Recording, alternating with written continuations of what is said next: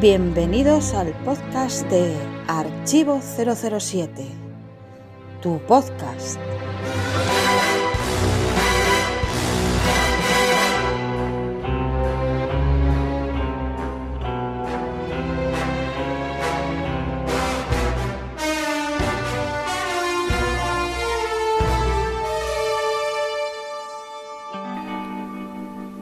La naturaleza de los deberes del capitán de navío Bond dentro del Ministerio, incidentalmente reconocidos por la concesión de la CMG en 1954, debe seguir siendo confidencial, mejor dicho, secreta, pero sus colegas del Ministerio quieren reconocer que los cumplía con un valor y una distinción sobresalientes, aunque ocasionalmente, debido a un rasgo impetuoso de su naturaleza, con una vena temeraria que lo ponía en conflicto con las autoridades superiores. Pero poseía lo que casi podría definirse como el toque de Nelson, en los momentos de mayor emergencia, y de alguna manera se las componía para escapar más o menos ileso de las muchas aventuras a las que el deber lo condujo. La inevitable publicidad dada, sobre todo en la prensa extranjera, a algunas de esas aventuras hicieron de él, muy en contra de su voluntad, un personaje público, con el inevitable resultado de que un amigo personal y antiguo colega de James Bond acabara escribiendo una serie de libros en torno a su persona. Si la calidad de estos libros, o su veracidad, hubiese sido mayor, el autor sin duda habría sido perseguido según el acta de secretos oficiales. Una muestra del desdén del Ministerio por estas obras de ficción es que todavía no ha emprendido acción alguna, hago hincapié en esta precisión, contra el escritor ni el editor de estas caricaturas tan teatrales y románticas de algunos episodios de la carrera de un sobresaliente servidor público.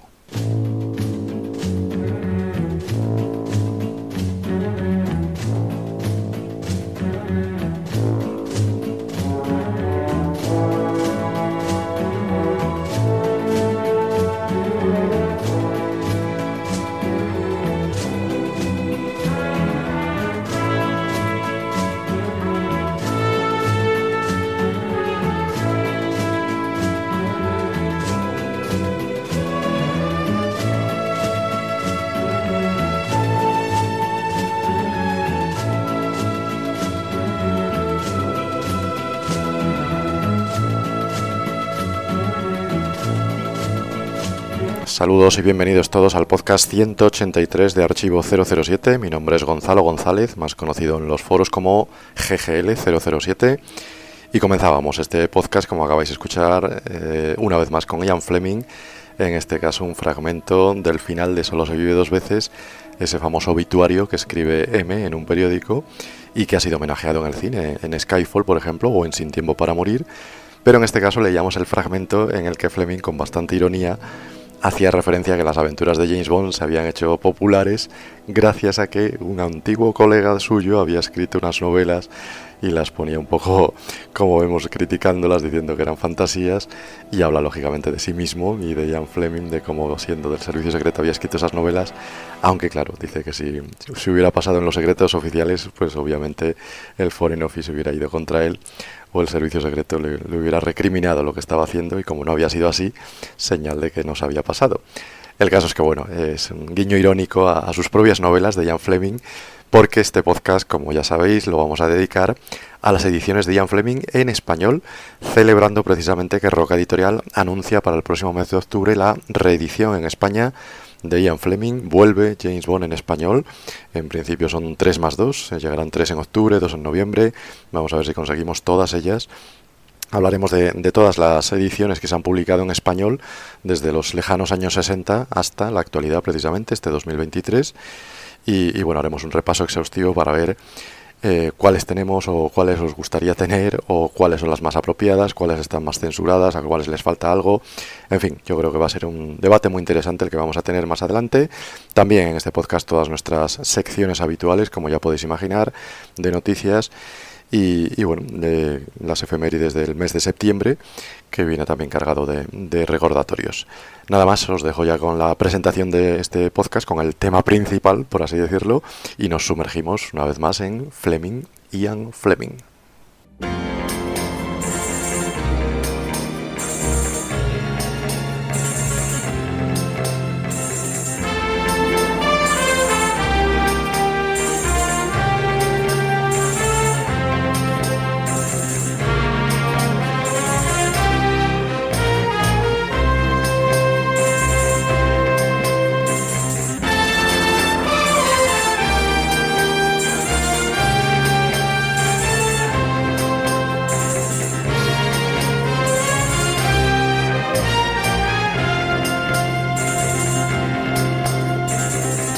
Saludos y bienvenido Eduardo al podcast 183. Muchas gracias por acompañarnos. Hola, buenas tardes a todos y vamos a pasarlo aquí bien charlando sobre las ediciones españolas de las novelas de James Bond y muchas más cosas que vamos a ir tratando.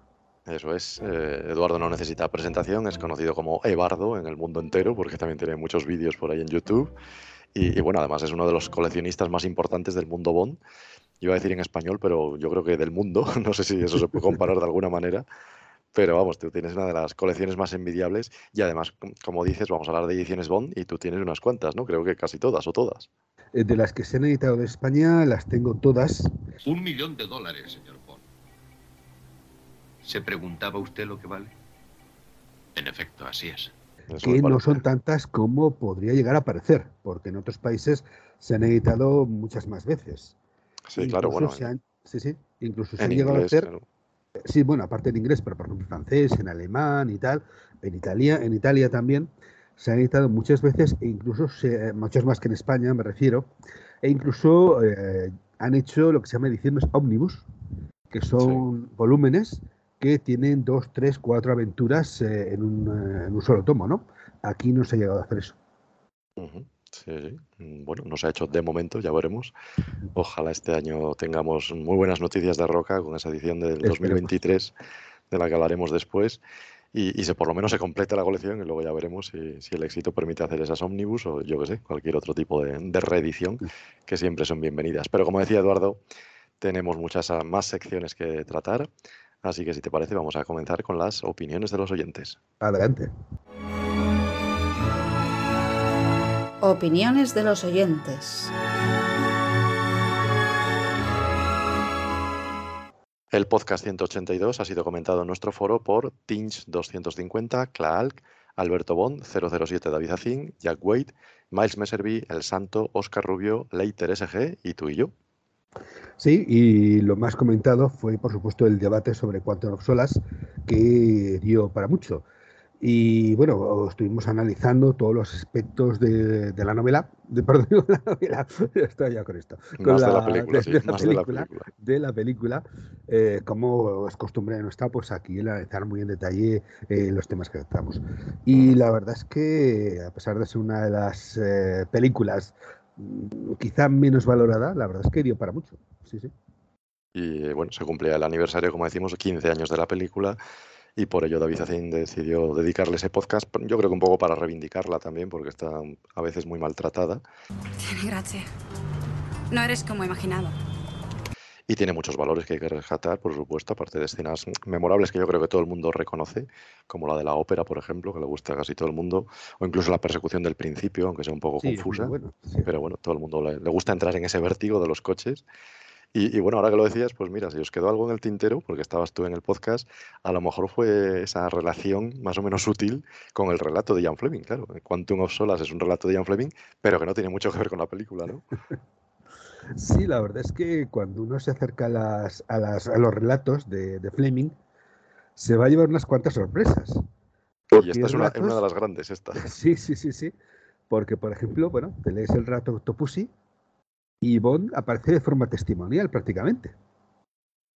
O, en esta misma Quantum of Solas, el relato es una historia que le cuentan a James Bond. Sí, sí, eso es lo más llamativo. Si Fleming te cuenta una media aventurilla que tiene en Cuba y tal, pero lo que es el grueso del relato es una historia al final de la cual eh, Bond comprende que, en la vida hay eh, historias mucho más apasionantes que las que él está viviendo. porque además es una historia sentimental de una zafata que tiene una aventura amorosa. Sí, pero que, da muchos no tiene nada que ver con el espionaje. Esa, esa, historia, ¿no? Sí, sí. No tiene nada que ver con el mundo de James Bond, es muy curiosa, sí. Y bueno, al final la Zafata recibe esa parte de consuelo, ese Quantum of Solas, sí, sí. decía pedantemente Fleming, y de ahí se cogió la idea para la película, pero claro, no, no tiene mucho que ver. Sí, bueno, luego lo dejaron aparte ya cuando consiguió los derechos de Spectre, pero en fin. Sí, bueno, luego ya se intentó, bueno, no sé, mejorar lo que había pasado con Quantum y con la organización Quantum, reconvertirla en una, bueno, no sé si... Pues fíjate que yo, yo recuerdo cuando, bueno, cuando se estrenó Quantum of Solas y comentábamos, por ejemplo, cuando Green estaba hablando con Medrano y le suelta ese discurso de si no, si el presidente hubiera estado más dispuesto no estaría hablando contigo, si tú no quieres tal. O sea, eso es que eso es puro Spectre. Sí, sí, bueno, claramente veíamos que Quantum era Spectre, claro. Era Spectre, sí, sí. Pero claro, no se podía usar de aquellas. Claro, no tenía los derechos todavía. ¿Qué narices es esa organización, Bon? ¿Cómo podemos no saber nada de ellos? Pues bueno, o, sea, o se arriesgaban a tener pleitos, ¿no? Sí, sí, sí. Pero fue. Además, lo curioso es que, bueno, es que las valoraciones sobre esta película fueron muy variadas. Y precisamente eso es lo que hace el debate interesante, ¿no? O sea, cuando todo el mundo está de acuerdo, es que esta película es muy buena, sí, es muy buena, sí, es muy buena, pues no hay debate, no hay nada que discutir, ¿no? Todo el mundo está de acuerdo. Pero claro, con una película como esta, pues uno valora unas cosas, otro condena otras, otro, ah, sí, pues mira, pues ahora que lo dices tú, tal. O sea, eh, está muy bien porque al final te das cuenta de cosas rescatables, ¿no? En esta, en esta película. Sí, sí, es verdad, porque con Desde Rusia con Amor todos glosaríamos las mismas bondades y estaríamos extasiados. Vino tinto con el pescado. Eso debió hacerme sospechar. Pero claro, con Quantum of hay que entrar al trapo y hay que destacar lo que a uno le gusta y por qué, y lo que a otro no le gusta y por qué no. Claro, eso siempre es interesante. Por eso le hemos dedicado ya más de un podcast y, bueno, quién sabe, a lo mejor le dedicamos más en el futuro. El caso es que os invitamos de momento a escuchar el podcast 182, como decía, que está ya en todas nuestras plataformas. Y, nada, eh, lo presenta David Azim, volverá el mes que viene con otro podcast igual de interesante. Vamos a pasar ya entonces a la opinión de El Espontáneo.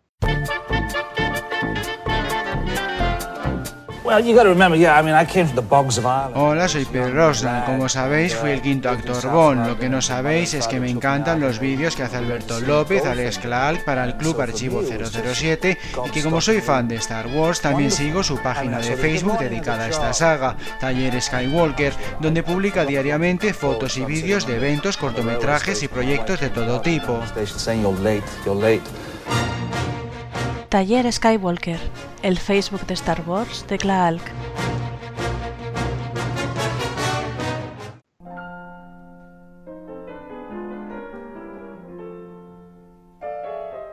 El espontáneo.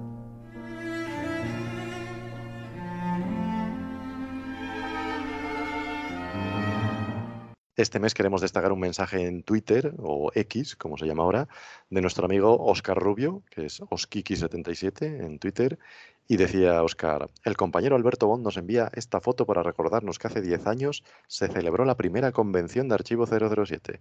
Yo subo la apuesta con esta otra foto, ¿dónde está Wally? Y ponía una foto de grupo de la convención, de la primera convención, y lógicamente había que encontrarla él porque han pasado los años y están muchos muy cambiados. Y bueno, aquí tenemos a Eduardo que tú estabas en la primera convención ¿Y que el tiempo? 10 años. Sí, sí. Porque fue en 2013, ¿no? Sí, sí, sí. ¿Cómo, cómo pasa el tiempo? La verdad es que no se da uno ni cuenta. Y eso que, que todavía tenemos historia más antigua porque Archivo 007 comenzó pues como unos amigos unos amigos que tenían una afición en común, que de pronto empezamos a comunicarnos a través de lo que había entonces por internet. Luego se creó un club, editamos una revista y ya llevamos nueve convenciones nacionales con vistas a la décima. La décima, la décima ya está, porque bueno, cuando se publique este podcast ya lo habremos celebrado, es 1, 2 y 3 de septiembre, con lo cual efectivamente décima convención este año. Hubo un año que no hubo, la de la pandemia, como es lógico, pero bueno, llegamos a 10 y se cumplen 10 de la primera. Seguimos una incluso... Virtual, una virtual, sí. Sí, sí, una virtual. ¿Qué cosas pasan? Y, nada, seguiremos haciéndolas porque la verdad es que lo, importante es ese trato humano, yo creo. Como bien decía Eduardo, esto nació a través de Internet y bueno, en diferentes foros que se aunaron, existía por ahí el 007 Spine, fue gritos, amigos de 007 y cosas así, hasta que nació Archivo 007 y bajo ese paraguas en 2008 nació la, web y el foro y también este podcast, por cierto. Y, desde entonces, pues bueno, eh, sí, hablábamos casi todos los días, pero la buena idea llegó pues en ese 2013. Había habido alguna reunión en Santander, en Burgos, pero fue cuando se dio el paso adelante. Micro quedadas, que llamábamos. micro, micro quedadas. Y llegó el paso adelante de decir, ¿por qué no nos reunimos todos los fans de España en el punto central, que sería Madrid? Y ahí estuvo 2013, la primera. Está la foto, por pues, supuesto, pues Yo debo, debo, confesar que fui de los que era escéptico con respecto al éxito de cosas como estas. pues tú eres de los que no ha fallado a ninguna. No, no, pero pensaba yo, la gente se va a desplazar tantos kilómetros, se va a gastar en alojamientos, comidas y demás, para luego estar allí pues un día o dos. Y, bueno, pues la verdad es que lo, lo infravaloré. En el riesgo está el placer. Sí, sí, pues afortunadamente así ha sido y así sigue siendo. La gente se desplaza, hemos llegado a tener hasta más de 40 invitados algún año y, bueno, es un éxito, la verdad. Está mal que lo digamos nosotros porque formamos parte de la Bueno, es la realidad, ¿no? Si han asistido tantas personas, bueno, pues es lo que hay. Y efectivamente lo que decimos siempre es que hay gente que puede repetir, hay gente que no, pero casi siempre hay alguien nuevo que se anima a probar. Ve que esto funciona o que le gusta y dice, bueno, pues voy a probar este año a ver qué tal. Y, yo creo que la mayoría o todos se van con un buen sabor de boca, que es lo importante. Sí, sí, sí, sí. Mm. Bueno, yo entiendo que a lo mejor ir año tras año tras año, pues a lo mejor hay quien le puede cansar y necesita un descanso. Pero la verdad es que, bueno, sobre todo gracias a Alberto, que tiene una imaginación desbordante para crear actividades. Sí, claro, es un cosa, sí, sí, siempre hay cosas originales, siempre. Solemos decir, y yo creo que va a haber que empezar a traducirlo al inglés, que solo hay un CLALC y lo tenemos nosotros. Sí. Así que eso lo vamos a traducir y poner en los foros por ahí, porque efectivamente CLAL es inimitable, inabalable y lo demostramos en, en las convenciones. Uno siempre se crece ante el desafío. Muy bien, pues nada, saludamos a todos nuestros seguidores de, Twitter o de X, como se llame. Recordamos que podéis seguirnos también en Instagram, en Facebook, en iVoox. Tenemos también el podcast, también en nuestra web, en el foro. Y además, este mes de agosto hemos dado el salto a Mastodon, que es una nueva red social. No sé si la conoces, la red del elefante. Yo es que ya me pierdo. Sí, sí, son muchas, ciertamente son muchas. Pero bueno, lo que intentamos es estar en todas partes, ya se sabe como quién para que cualquiera que quiera seguirnos nos encuentre allí donde a él le guste más. Mastodon es una especie de Twitter, lo que pasa es que bueno, tiene otras características, salió un poco como alternativa, no está teniendo demasiado auge de momento, pero bueno, ahí estamos también, gracias a Alberto Casado, que creó la cuenta. Y, bueno, ahí está también Archivo 07. Tú eres más de, bueno, yo creo que de foro últimamente también, ¿no? Para ciertas cosas estoy chapado a la antigua. Sí, la verdad es que los foros lo veo para mí, a ver, yo es que ya tengo una edad en todas estas cosas de las redes sociales y tal, como que, bueno, no lo veo muy atractivo para mí, ¿no? A pesar de que sí que me gusta meterme también y cotillear un poco, ¿no? Pero la verdad es que me gustan sobre todo los foros, ¿no? Porque no tienes como esa obligación de estar continuamente, a veces si no tienes demasiado tiempo, pues bueno, pues esperas un tiempo hasta que puedes eh, volver a, colaborar. Y, y bueno, es que está todo muy bien clarito, tienes un montón de temas sobre los que quieres opinar, eh, lo buscas y tal, y si no encuentras el que te gusta, pues lo puedes crear tú mismo. creas un hilo nuevo y bueno, pues, eh, pues adelante. Y eso es lo que me gusta, ¿no? Que, que, es que además, pues bueno, no, o sea, simplemente haces, pones un emoticono y ya colaboras, ¿no? Entonces, pues está muy bien. Sí, pero sobre todo iba a decir, la gran virtud del foro, por lo menos para mi gusto, en estos tiempos de WhatsApp y de inmediatez, es que el foro te permite escribir largo y tendido, en un ordenador de mesa, con un teclado, te pones a escribir y puedes escribir 10 líneas, 15 líneas para defender tu idea, porque al fin y al cabo se trata también de discutir, entre comillas, pero si quieres defender porque te gusta más una película que otra, pues hombre, no te en WhatsApp es un poco incómodo con el teléfono. Eso el santo lo agradecerá mucho. Sí, sí, el santo, por ejemplo, siempre lo dice por eso, que él se salió del grupo a WhatsApp porque él quería defender sus ideas por escrito. No, me refiero a que a veces él escribe, él escribe textos largos, sí, claro. que son muy interesantes, o sea, eso es indiscutible, pero, que precisamente son textos largos porque a veces hay que argumentar y explicarlo bien. Eso es. Entonces, pues eso, eh, los foros te permite hacer eso. Y bueno, la otra gran virtud, que es completamente gratis. Ah, también. que, todo el mundo se puede apuntar al foro y, allí le estaremos esperando. Se actualiza cada día, siempre lo digo. Pero bueno, ya, entiendo que hay otros medios, así que si les gustan otras redes sociales, también estamos por allí. Así que nada, os esperamos en cualquiera de ellas. Vamos a pasar a las noticias del mes.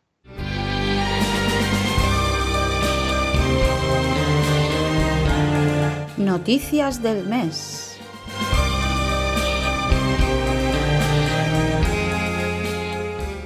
Comenzamos el mes de agosto con la feliz noticia de la rehabilitación de la farola Lazenby, o la llamada farola Lazenby, que está junto al Támesis, cruzando el puente de Westminster, y que la llamamos así porque allí posó Josh Lazenby cuando fue elegido como James Bond. Se hizo unas fotos promocionales muy conocidas de Terry O'Neill, el fotógrafo inglés.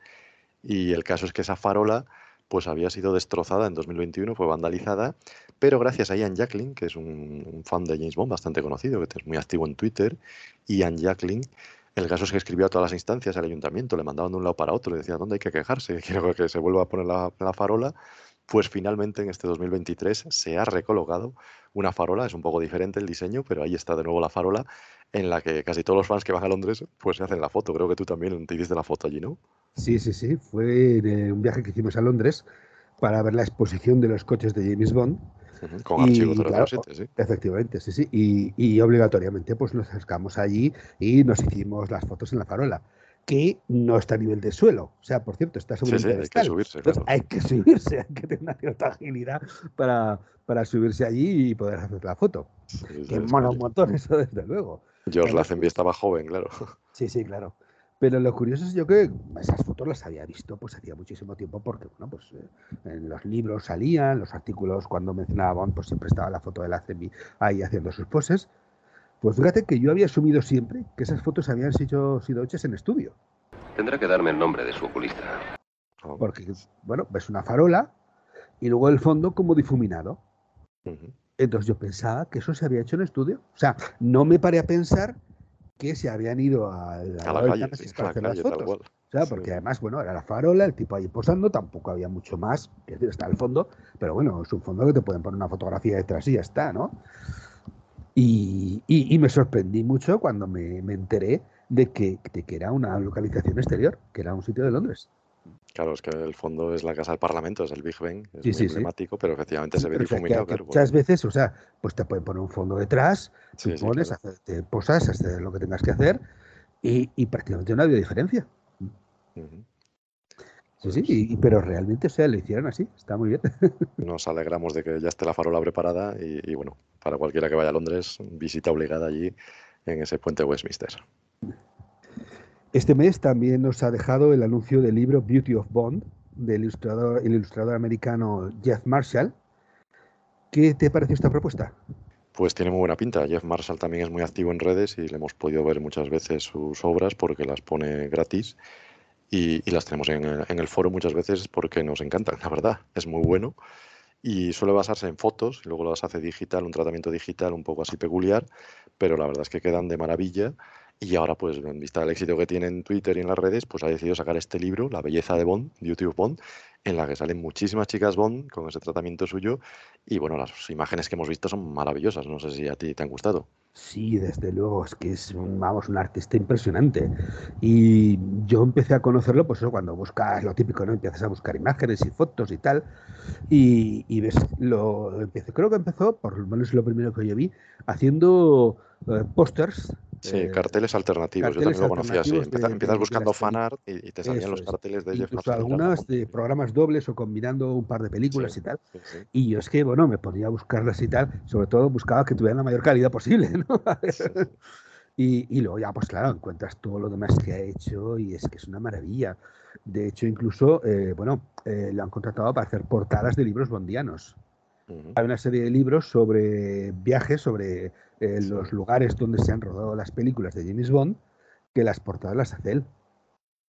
Entonces, pues él te hace las combinaciones de los actores y de secuencias donde se ha rodado, pues por ejemplo, pues que si en el Caribe, que si en el sur de Francia, eh, en fin, eh, que si en Tailandia, por ejemplo. Entonces, pues bueno, él te crea una portada con eh, recreando pues, eh, escenas donde, eh, donde se han rodado las películas de esa zona de, del mundo, ¿no? Y, y, vamos, son una maravilla. Es, eh, es uno de los mejores artistas Bond que he visto. Sí, sí, recomendamos. Bueno, y, de otros, fácil. y de otros, porque también he visto obras suyas dedicadas a otros temas. O sea, sí, sí, sí, le gusta la cultura popular. Ha hecho de Indiana Jones también, por ejemplo, sí, cosas muy buenas. Sí. Pero vamos, es muy fácil. Con poner en Google Jeff Marshall, James Bond, te salen auténticas maravillas. Y, y, bueno, toda la suerte a este libro que tiene muy buena pinta, ¿no? la Beauty sí, sí. Mm. Yo seguramente me lo compraré, sí, sí. Pues nada, seguimos con otra noticia literaria porque Ian Fleming Publications ha anunciado la reedición de tres libros de James Bond, pero no son solo las novelas de Fleming, que también, sino por un lado Coronel Sun, la biografía autorizada de James Bond y Cero Minus Ten. Y bueno, las tres son muy peculiares porque Coronel Sun es la primera continuación de Fleming, que la escribió Kingsley Yammings con el seudónimo de Robert Marham. Eso es. La biografía autorizada de James Bond la escribe John Pearson, que era el biógrafo de Fleming, y es muy peculiar porque bueno, es muy característica como cuenta la historia de James Bond desde un punto de vista muy subjetivo y particular. La tenemos traducida al español en nuestra Bondopedia, por cierto. y Ciro Minustein, que es la primera novela de Raymond Benson, del escritor americano. Una vez que John Garner dejó de hacer las continuaciones, le contrataron a él y esta es la primera que van a reeditar. Así que ojalá lleguen a España porque, bueno, si siguen Roca Editorial con esas reediciones, pues no estaría nada mal, porque alguna de ellas, si no me equivoco, es inédita en español, ¿no? Eh, a ver, eh, Coronel Sun se publicó en español. Pero bueno, ya en los 60, esa solo en los 60, yo creo. Sí, después, o sea, se publicó en su momento, la publicó Plaza Janés y bueno, pues está súper eh, súper agotada, ¿no? Quiero decir, hombre, se puede encontrar en segunda mano y esas cosas, pero hace muchísimos años que, no se reedita. Y bueno, la verdad es que no es de mis favoritas como novela, pero bueno, pues efectivamente fue la primera continuación de, después de Fleming. Y tiene la particularidad de que una de las escenas se adaptó en Spectre, curiosamente. Sí, sí, la, cuando parece que Fleming ya no... de la cabeza y tal. Eh, Hay algunos diálogos ahí. Se consta, consta en los títulos de crédito. Y están los créditos. Exactamente, sí, sí, sí. Y las otras dos sí que no han llegado. La biografía autorizada eh, nunca se ha publicado oficialmente en España. Eso es. Y es un libro curioso porque no es exactamente una novela. A ver, Mm, incluye muchas referencias a todas las novelas previas de, Fleming, pero parte de la premisa de que Bond es una persona real. Y lo que se nos narra es lo que la parte de su vida que no aparece en las novelas, en las novelas de Fleming. Y también nos cuentan que el libro se publica, o sea, eh, nos explican el libro que en realidad las novelas se publicaron como una operación de inteligencia, una operación de desinformación para hacer creer al enemigo de que James Bond era un personaje ficticio, cuando realmente era un personaje de verdad. es un libro muy, curioso, ¿no? Era muy peculiar y, comienza además con James Bond retirado con Honey Ryder, ¿no? Sí, sí, sí, sí. El...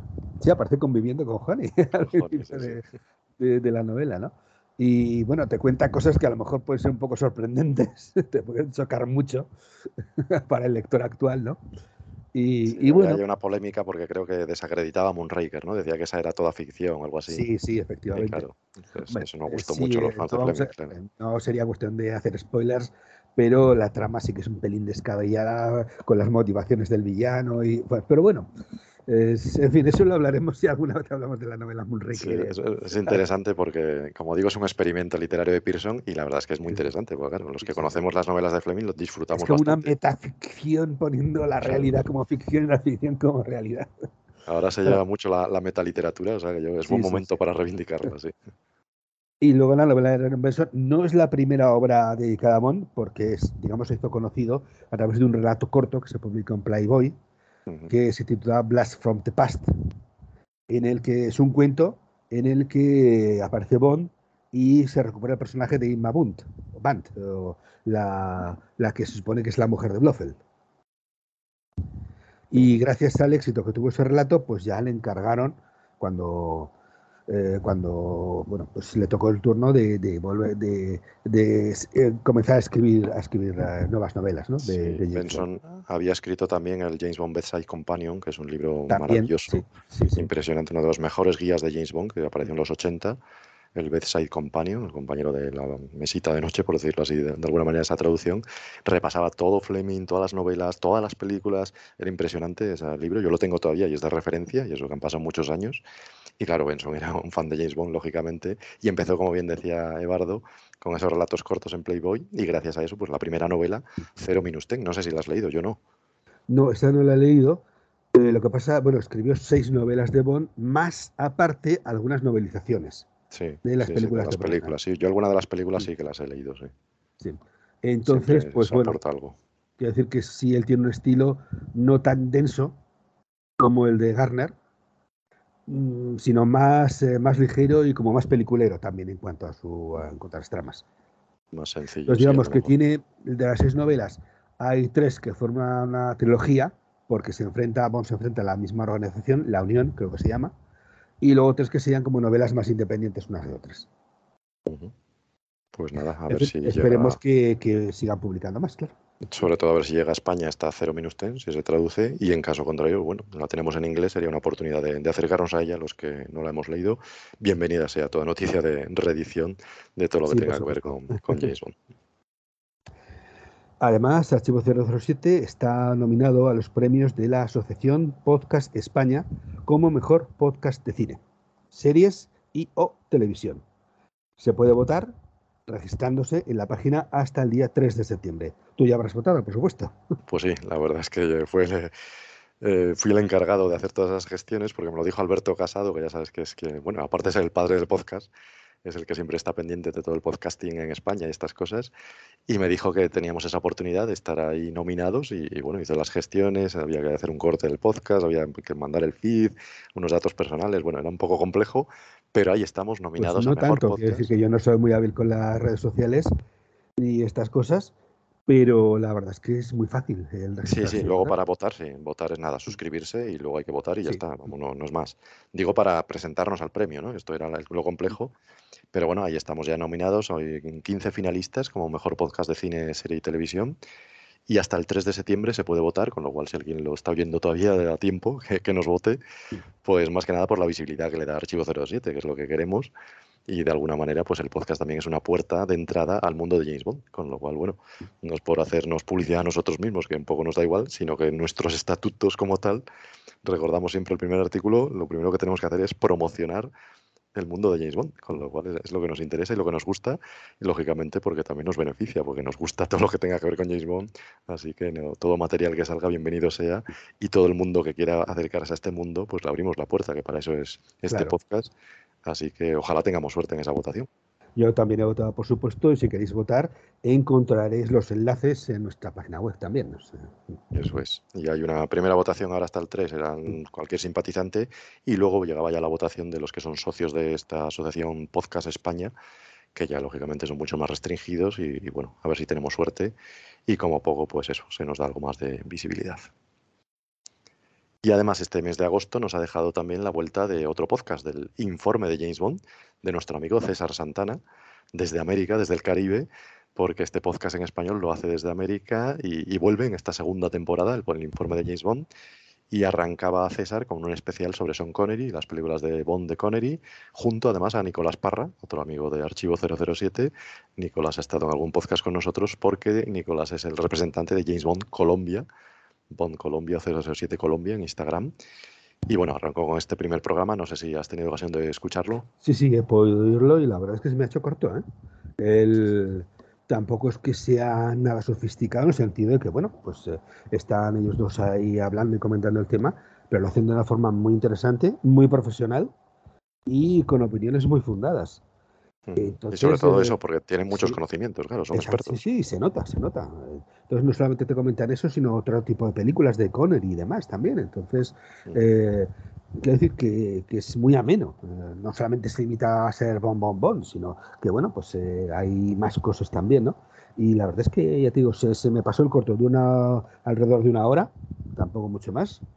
Y, pero, pero vamos, que se pasa enseguida. O sea, es, muy interesante. Sí, sí. Tanto César como Nicolás han estado en el podcast de archivo y, bueno, yo tuve la suerte también de estar en la temporada anterior del informe de James Bond, con lo cual invitado eh, por César y, nada, pues volvemos a extender la invitación a que participen ellos aquí o le decimos lo mismo a César, que es Jack Wade en nuestro foro, por si alguno todavía no lo sabía, Jack Wade es César Santana y, le decimos que si quiere invitar a cualquier menú de archivo, seguro que encantados de participar, porque bueno, César también es muy activo en el mundo del podcast y si tiene tiempo seguro que y en los vídeos de, YouTube y también. también. hace buenos vídeos, sí, el informe muy de buenos, ¿eh? muy buenos. O sea, no es porque estemos hablando de él y por hacer la pelota, pero sino que objetivamente están muy bien hechos y sí, sí, y con muy buena calidad. Aparte de que lo mismo, o sea, lo que me gusta es que fundamenta lo que dice. Y, no es decir, esto me gusta y ya está, sino que te da razones. Lo que siempre suelo destacar yo, además, es una voz americana con su habitual acento caribeño, que eso a mí me encanta, porque bueno, el mundo no es suficiente, ya lo sabemos. Entonces, me encanta que un podcast en español. cuenta también que muchas veces la geografía de donde somos cada uno muchas veces influye también a la hora de a la hora de valorar según qué cosas. Pues sí, pues sí, claro, y a la hora de valorar influencias, por ejemplo, o de conocer el trasfondo del personaje. Claro, le vamos aportando todos nuestra propia cultura de donde hemos crecido, claro, eso es muy interesante también.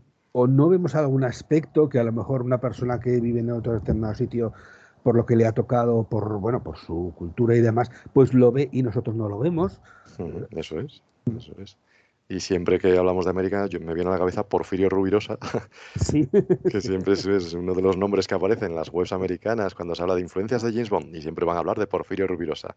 Recomiendo que lo busquéis, quien no, quien no, lo sepa, que lo busque, porque era un tipo muy peculiar y con una vida muy interesante. Pero claro, eh, aquí en España es desconocido totalmente. Pero bueno, en América es muy conocido. en los años 50 fue bastante conocido.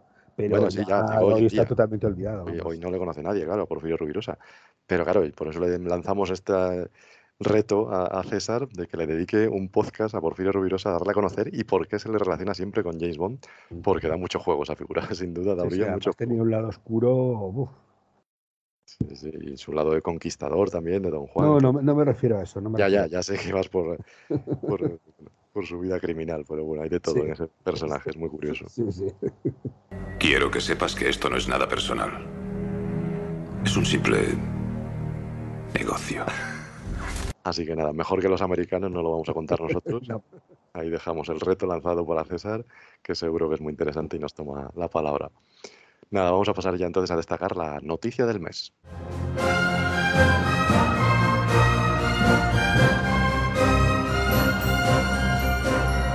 La noticia del mes.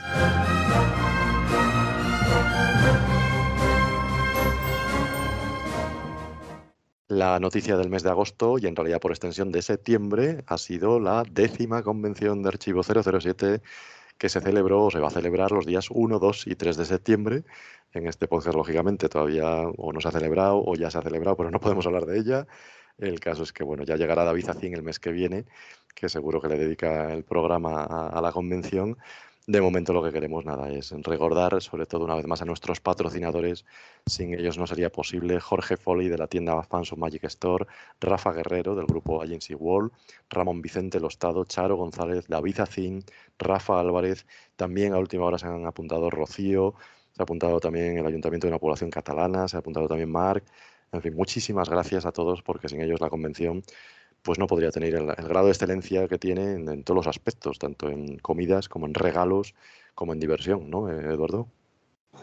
ciertamente, ¿no? Es que organizar una convención no es alquilar un hotel y ya está. O sea, eh, nos supone mucho tiempo, pero también supone un desembolso, un desembolso económico en cuestión de material, regalos, bueno, un montón de cosas más, ¿no? Entonces agradecemos a todas estas personas, organizaciones y demás eh, su colaboración, porque es que eh, sin sus aportaciones, o sea, eh, no podíamos conseguir la asistencia de, de, todas los, de todos los que van a disfrutar de, la décima convención, ¿no? Entonces, yo la verdad, o sea, sinceramente, agradecemos a todos ellos esta colaboración, porque es que si no, no llegaríamos a hacer lo que podemos hacer. Toda aportación es bienvenida, ya sea de regalos para la mesa de regalos, ya sea de dinero económicamente. Como decía Eduardo, esto no es llamar por teléfono, decir hotel, queremos esta sala. No, es luego hay que pagarla, luego hay que pagar el cine, luego hay que pagar las instalaciones y luego hay que tener regalos y en fin. ¡La rupia que fácil viene! ¡Fácil se va!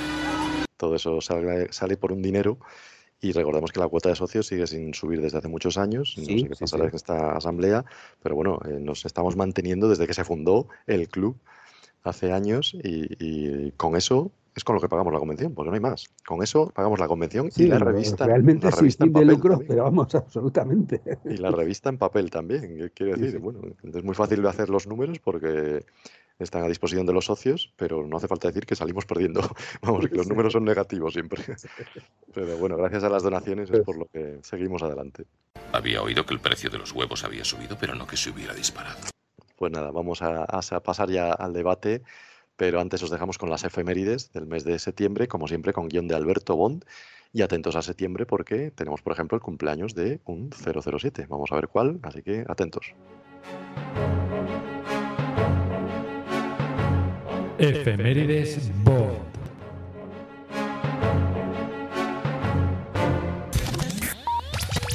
El 5 de septiembre de 1913, hace 110 años, nació Gert Froff, que interpretó a Auric Goldfinger. Cuide usted su próximo chiste, señor Bond. Puede ser el último. El 29 de septiembre de 1933, hace 90 años, nació James Villiers, que interpretó a Bill Tanner en Solo para sus ojos. Si ese transmisor cayera en manos enemigas, nuestra flota de Polaris quedaría sin efectividad. Todas las órdenes podrían ser manipuladas. Peor aún, se podría ordenar a nuestros submarinos que atacaran nuestras propias ciudades.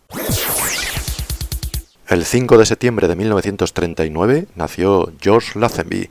Feliz 84 cumpleaños, señor Bond. Déjate de zalamerías y tráeme el coñac, anda. El 1 de septiembre de 1943, hace 80 años, nació Don Stroud, que interpretó a Heller en 007 Licencia para Matar. Bueno, es difícil encontrar empleo aquí en Ismus. Es... em, hay que demostrar un talento especial que no tenga gente de aquí. Hmm. Creo que eso no será difícil. Señor Bond, tiene un par de pelotas. El 28 de septiembre de 1994, hace 29 años, moría Harry Saltzman, productor de las películas de James Bond. Bueno, no todo han de ser triunfos. El 8 de septiembre de 2022, hace un año, murió la reina Isabel II de Inglaterra. 007 siempre al servicio secreto de su majestad. No hay prisa, tenemos todo el tiempo del mundo.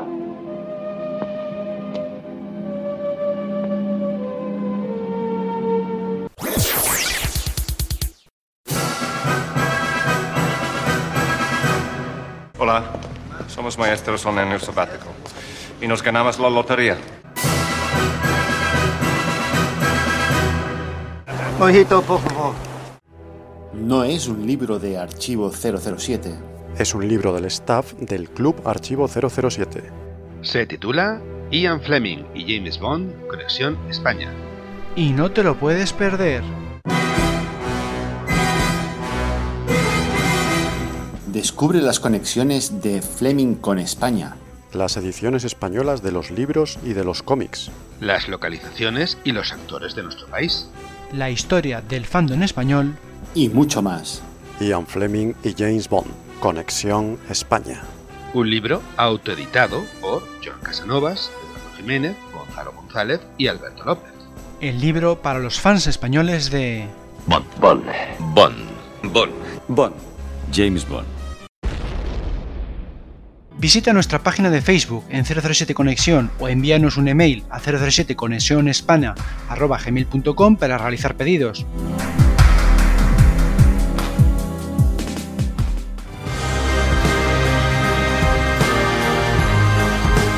Atención a todas las unidades, atención. El debate comenzará en 3, 2, 1. Y este mes hemos celebrado el anuncio de la reedición en España de las novelas de Ian Fleming por parte y gracias de Roca Editorial, porque nos anuncia que en octubre saldrán a la venta las tres primeras, ya están para pre-reserva en Amazon. Las tres primeras novelas de Fleming saldrán en octubre, en noviembre dos más, es lo que de momento está previsto, parece ser. Ojalá consigan completar la colección, porque otras veces no ha sido así. Y bueno, nada mejor que tener a Ebardo con nosotros, porque es un coleccionista bondiano de primera categoría. Ya hemos escuchado al principio que tiene todas las publicadas en español. Y, y bueno, entonces nada, nos va a contar pues, pues toda, ya no solo la historia, sino también lo primero, eh, si tienes más de otros idiomas o solo coleccionas las de escritas en español. Eh, como colección, o sea, tengo todas las ediciones que se han publicado en España, en, en España ¿no? Y incluso las que se publicaron en catalán. Eh, la verdad es que no es difícil sea, esto, Sí. Si alguien quiere tener la colección de todo lo que se de estas novelas de, de Ian Fleming, no es difícil encontrarlas. Las de los 60 también, las de Albón también.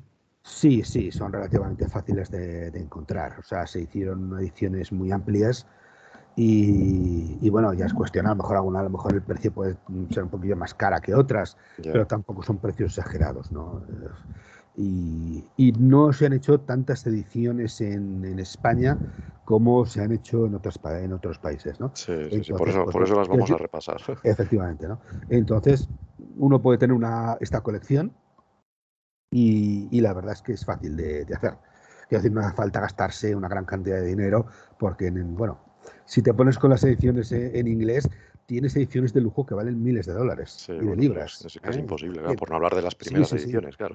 Sí, bueno, pero aparte de eso, o sea, te, hacen ediciones limitadas, como la última que han hecho de Casino Royal, que de momento eran 500 euros, eso para empezar a hablar. Pero tienes otras que, bueno, que es que, que, vamos, parece que, que, que, sea hecha para millonarios, ¿no? Son muy bonitas y muy más de piel y esas cosas. Una, una auténtica maravilla y seguro que se revalorizan. Sí, bueno, no me refería a esas, pero bueno, me refería a si tenías otras en otros idiomas, aunque sea como anécdota. Yo es que de hecho, sí que tengo alguna suelta. Sí, tengo, tengo una, la colección en inglés de cuando fue el centenario de Fleming, porque salió con unas portadas preciosas y venía en una caja que podías tener todas eh, las, los 14 volúmenes ¿no? de, de Fleming. Entonces, esa, esa digamos, es la, la, oficial que tengo yo de, en inglés. Y luego, pues bueno, por distintas circunstancias, pues he ido consiguiendo algunas otras novelas por ahí y tal, pues a veces porque, bueno, pues era, era muy baratas o porque, bueno, pues de eso que te lo encuentras en alguna librería de saldo y dices, ah, bueno, pues lo voy a coger, ¿no? Entonces, eso me pasa a mí también. Pero vamos, que básicamente, o sea, lo que tengo es una edición buena en, en inglés y luego ya el resto, pues algunos libros por ahí que, que he ido encontrando. Sí, yo también en, librerías de viejo o incluso en zonas turísticas, de vez en cuando te encuentras, anda, mira, James Bond y está en francés, bueno, pues la compro. O esta que está en portugués, pues también, y las compras. No sé cuál es la más rara que puedes tener, a lo mejor. Pues... porque yo, yo, tengo una que es en ruso, y la compré en Rusia, curiosamente, ah, y es una edición doble, que mm. venía Vivi deja morir y Operación Trueno, en ruso, las dos. Sí, la verdad es que me, este llamó mucho la atención. No, no los he visto en persona, pero sí que buscando información, sí que he visto que en Rusia eh, son muy aficionados a hacer eso de coger, juntar varios volúmenes, varias novelas, y sí, sí, sí. Pues esa, claro, la vi en una estación de tren, te puedes imaginar, la compré en el acto porque me parecía una joya y una curiosidad. Parecen niños con sus juguetes. Pero claro, ya leerla en ruso ya me cuesta un poco más. Pero bueno, no sé, esa es la, más curiosa que tengo, no sé tú. Luego ya aparte, pues bueno, ya he ido comprando también todo el resto de novelas de Mon que han ido saliendo por otros autores, pero bueno, ya, vamos a centrarnos en Fleming porque si no sí, sí. es inabarcable, claro. Esto, lo que los que no son coleccionistas, pues no lo entenderán, claro. Yo entiendo perfectamente que se puede tener varias ediciones de un libro por coleccionismo, porque nos gusta. Lo interesante luego es, claro, la pues, verdad, cuando hay que leerla... Fíjate, fíjate que, a ver, es cuestión un poco de, ser objetivos, en el sentido de que eh, una aficionada al fútbol se te puede comprar la camiseta de su equipo cada año. Sí, sí, sí. Entonces, bueno, tengo una de mi equipo porque me voy a comprar otra porque le hayan cambiado un poquito los colores. Pues bueno, o incluso aunque no sea cada año, porque vas a tener cuatro camisetas iguales, por ejemplo. Exactamente. Claro, Entonces, bueno, quiere decir que, que, que, no solamente nosotros los que estamos locos. que, hay mucha gente creo que se explica fácil por aficiones y no le importa pues ganarse, gastarse pues un, un dinero en algo que le guste, con lo que disfruta. Claro, ese es coleccionismo, eso yo creo que es comprensible, pero claro, lo nuestro es más práctico a lo mejor. Bueno, ya, pero, pero eso, eso, es lo que me refiero, ¿no? Que a lo mejor nosotros no nos entra en la cabeza lo de las camisetas. Y a su vez al del fútbol no le entra en la cabeza lo nuestro, cuando básicamente es lo mismo. Yendo a lo práctico, iba a decir que el del fútbol, si quiere jugar un día con los amigos, se pondrá una a lo mejor que le guste más, y a nosotros, cuando tenemos que leerlas, ¿cuáles lees tú cuando tienes pues que leerlas? una así malilla para que no se le manche. Pero bueno, eso es otra cosa. ¿Tú cuál es la que lees cuando tienes que releerlas en español? A ver, eh, a mí me gusta leer sobre todo eh, pasajes que no han sido adaptados a las películas. Por ejemplo, en, en Goldfinger, la primera parte es que la veo, lo veo como, como una literatura muy buena. Eh, sí, pero bueno, más que a fragmentos me refiero a qué edición coges de tu librería. Tú las tienes ah, todas. La de RBA. ¿Qué, libro coges? Porque claro, bueno, a ver, a veces eh, cojo unas u otras, pero sobre todo la, la de RBA. RBA, esa sí, es la de referencia, yo creo. Mm. Es la que utilizo yo precisamente al comienzo de los podcasts, siempre mm. leo la de RBA, me parece la mejor, por lo menos la más completa, a la que rendimos homenaje aquí, así que de momento yo creo que es la de referencia y yo creo que sirve un poco también para los que están un poco perdidos de cuál tener o comprar. Yo creo que la mayoría de los que la leemos o releemos. Si quieren tener una, es la, es de Sí. Porque todas las demás que tienes, ¿las has leído o solo fragmentos? Sí, sí que las he leído, sí. Ah, todas también. Sí, sí, porque aparte, a ver, eh, al principio lo que me llamó la atención cuando empecé a leer las, novelas eh, es que eran muy diferentes de las películas. Porque yo empecé a ver las películas con Roger Moore.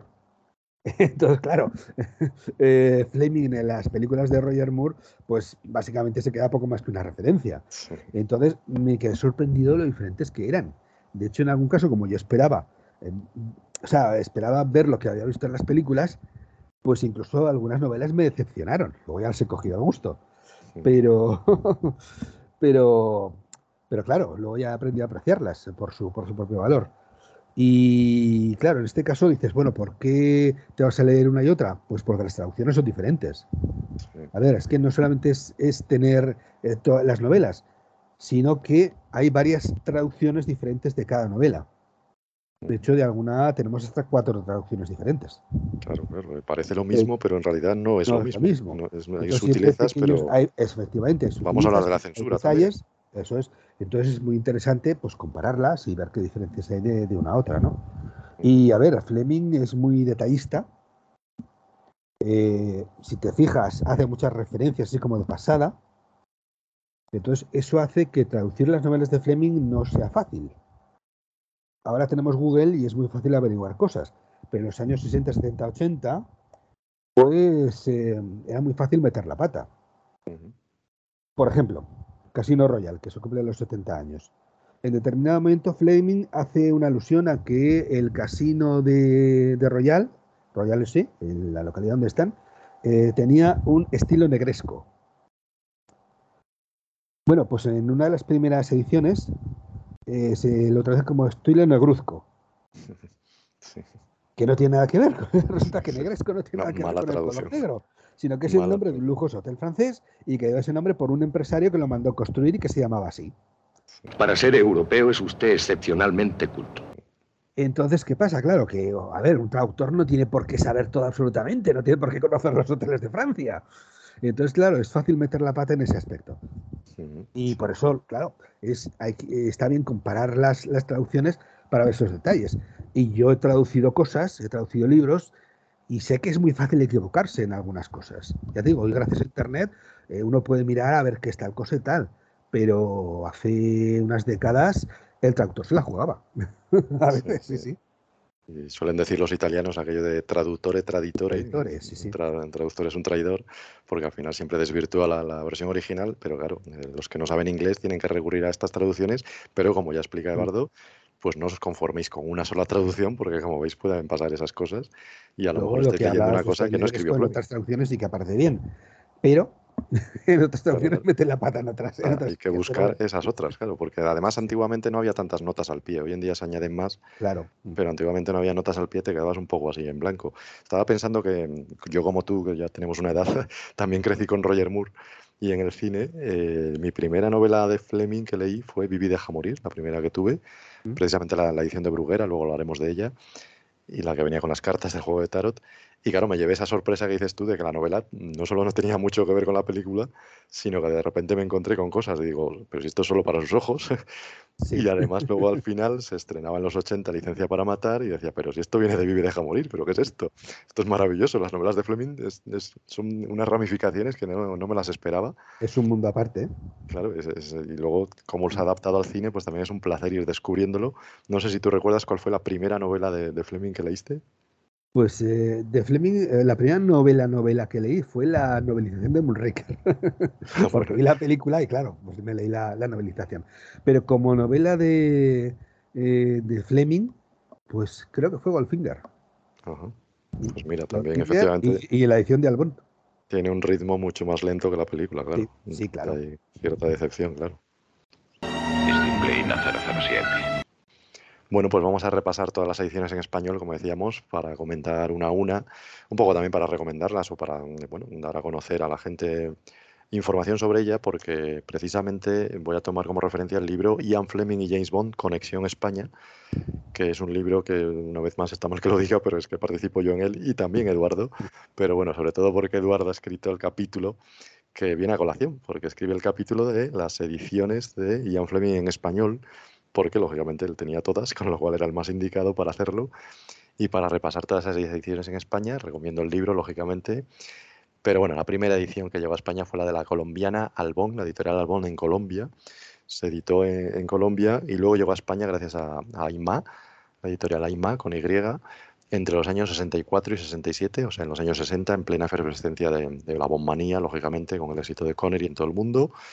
Y tenemos muchas particularidades en estas novelas porque, bueno, afortunadamente están todas, pero claro, se usa para empezar el español americano, de ahí que, bueno, se hable a lo mejor de algún modismo americano que nos resulta chocante y sobre todo lo que decíamos de las traducciones. Por ejemplo, Moonraker, la novela, no se llama Moonraker, sino que se llama Sabotaje, o el propio cohete lo traducen como La Meluna, es una traducción peculiar. Y luego también eh, la edición del espía que me amó, por ejemplo, viene muy bien porque venía con un mapa original, con la carta de Vivian Michel, que no viene luego en todas las ediciones. O sea que bueno, yo creo que son bastante interesantes en algunas cosas, aunque también tienen sus particularidades, como puede ser la censura en español, ¿no? Sí, bueno, primeramente, antes de meternos con esta edición, me gustaría comentar que Aymá era una editorial catalana, entonces publicó primero las, las novelas de Bond en catalán y después se publicaron en, español. Cierto, cierto. Es una anécdota de las que cuentas en el libro y que es muy, muy llamativo que primero en España se publicó en catalán mm. antes que en español. Sí, sí, el fenómeno Bond. Bien, pues eh, de hecho, bueno, esta edición, a pesar de que, bueno, pues eh, se tradujo en Colombia, como decimos, la verdad es que el español es bastante neutro. Es decir, salvo alguna cosa muy, muy excepcional, como lo de eh, saco por chaqueta o carro por coche. Hola, somos maestros en el sabático y nos ganamos la lotería. Eh, se lee perfectamente, o sea, Sí, no, leer se lee, lo que pasa es que, bueno, llama la atención, claro, si oyes se puso el saco, pues claro, ya te Sí, pero es algo muy, muy excepcional, o sea, te lo lees y, vamos, porque te lo tienen que decir, que se tradujo allí, si no podía ser traducido en España perfectamente, ¿no? Entonces, y bueno, luego, claro, eh, hay que tener en cuenta que esas ediciones, esta edición aparece cuando solamente se habían estrenado tres novelas, o sea, tres películas. Se había estrenado Doctor No, Desde Rusia con Amor y Goldfinger. Y, bueno, luego ya pues se llegó, eh, ya se fueron publicando todas las demás también, ¿no?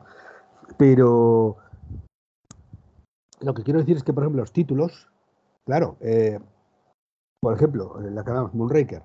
Aquí no sabíamos que se iba a dejar Moonraker como título como título de, la película, ¿no? No, claro, lo lógico es traducirlo, claro. Claro, claro. Y bueno, te ponen, te ponen sabotaje. Bueno, sabotaje es un título que se adapta perfectamente al contenido de la novela.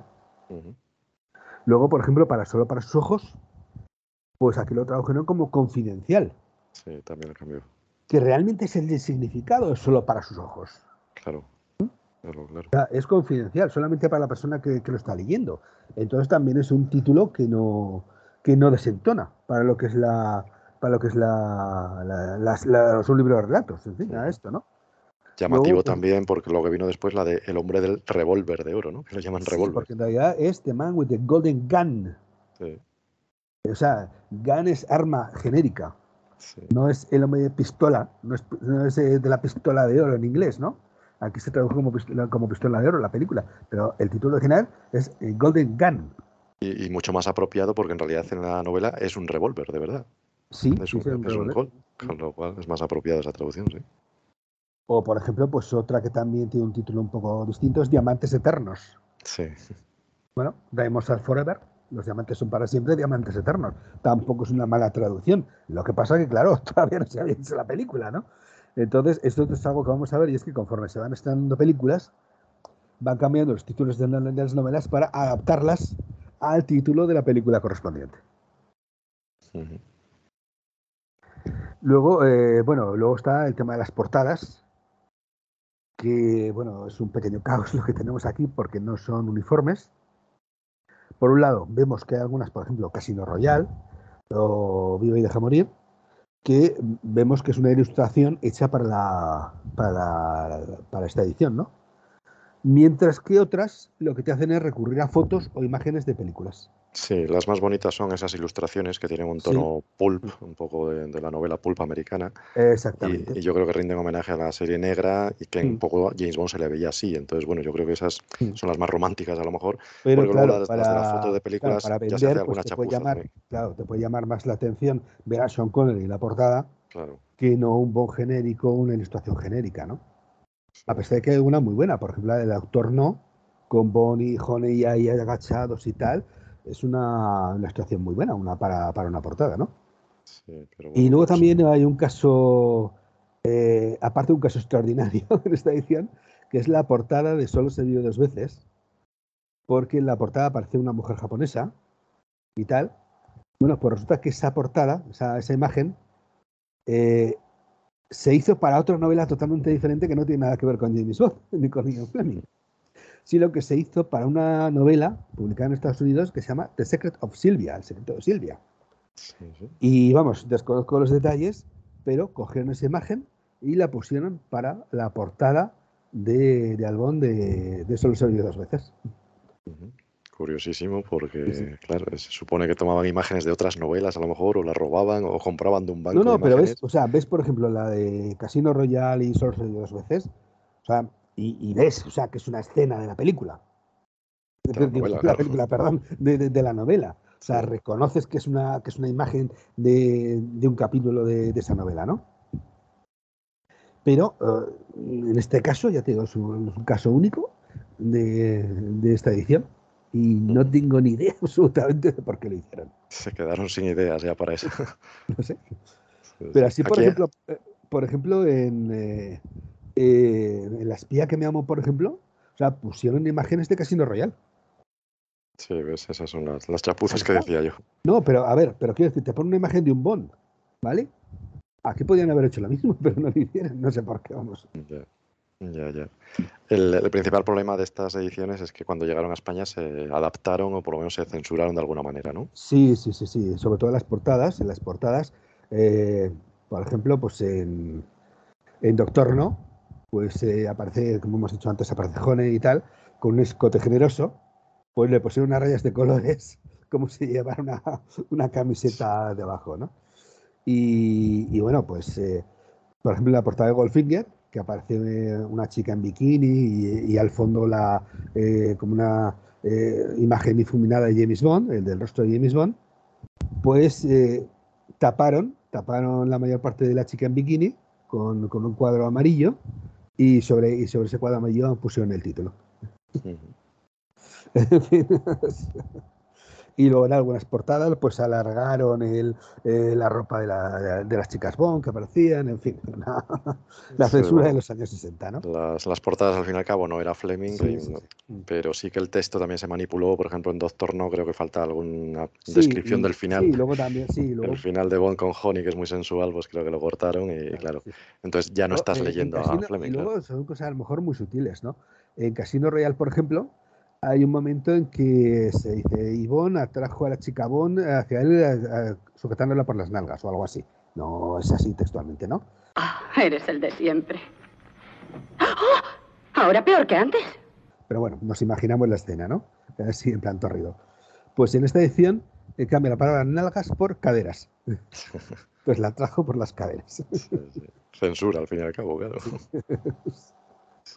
Por eso decía que eh, tiene su lado romántico esta primera edición en español, pero no es la mejor ni la más recomendable, claro. No, no, no. Y eso que la verdad es, una edición, o sea, la traducción no es mala. No es mala. Eh, tiene sus cosillas, obviamente, pero salvo cosas puntuales de escenas picantes o eróticas, el resto está bastante bien. No, y sobre todo como, como, objeto libro, que es bonito. El libro como tal es bonito por ese tinte de Paul que tenían. Lo único que el papel tampoco es, de muy buena calidad, entonces no, encontráis que las páginas pues están como muy amarillentas, sepia, y bueno, hay que tratar. Recuerdan a las ediciones de Punk Books en inglés, que tienen también mucha fama en Inglaterra porque fueron muy, muy populares en los 60, 70, 80, y me recuerda un poco a esas, que eran de pasta blanda, que un papel así amarillento. Y hay que tener cuidado con ellas porque el papel, pues bueno, lo sufre. Sí, se desgasta, claro, pero bueno, tiene ese lado romántico por un lado, mm. pero bueno, no son y las lo bueno, lo bueno es que está completa. y está completa, claro, sí, sí, eso es lo bueno. De hecho, bueno, se publicaron todas, incluso ya cuando Fleming había fallecido, bueno, pues, eh, pues publicaron, están todas las novelas, incluyendo los relatos cortos, que son los primeros que se caen cuando quieren hacer alguna edición así con menos, con menos libros. Y algo que no volvería a pasar hasta 30 años después en español. y, lo que tú decías también, pues por ejemplo, que El espía que me amó tiene un mapa, tiene una carta, tiene unas fotografías también. Sí, sí, sí, eso sí, sí. Está muy bien. Eso es lo que hablamos. Cada edición tiene su peculiaridad y tiene sus cosas buenas también. Sí, sí, esta desde luego, ya digo, desde el punto de vista romántico es la que más me gusta, aunque no sea la ideal para leer, pero bueno, y se puede leer de muchas maneras, así que esta para tenerla como objeto yo creo es muy bonita. Yo ya como curiosidad también, como curiosidad también, en algunos otros países, pues algunas de, es la misma edición eh, latinoamericana, pero en algunos países las portadas pueden ser diferentes. También por lo mismo, porque a lo mejor en un país por que esa portada no os gustó y pusieron otra. O se había estrenado ya una película de James Bond y pusieron, o se estrenaría Operación Trueno y pusieron la imagen de Operación Trueno. En fin, a esas cosas me refiero. Del contenido no puedo decir porque no lo he visto, pero que a veces la portada puede cambiar. Decía que también son muy bonitas ya la siguiente edición en español, que son en los 70 ya, con el éxito de Roger Moore.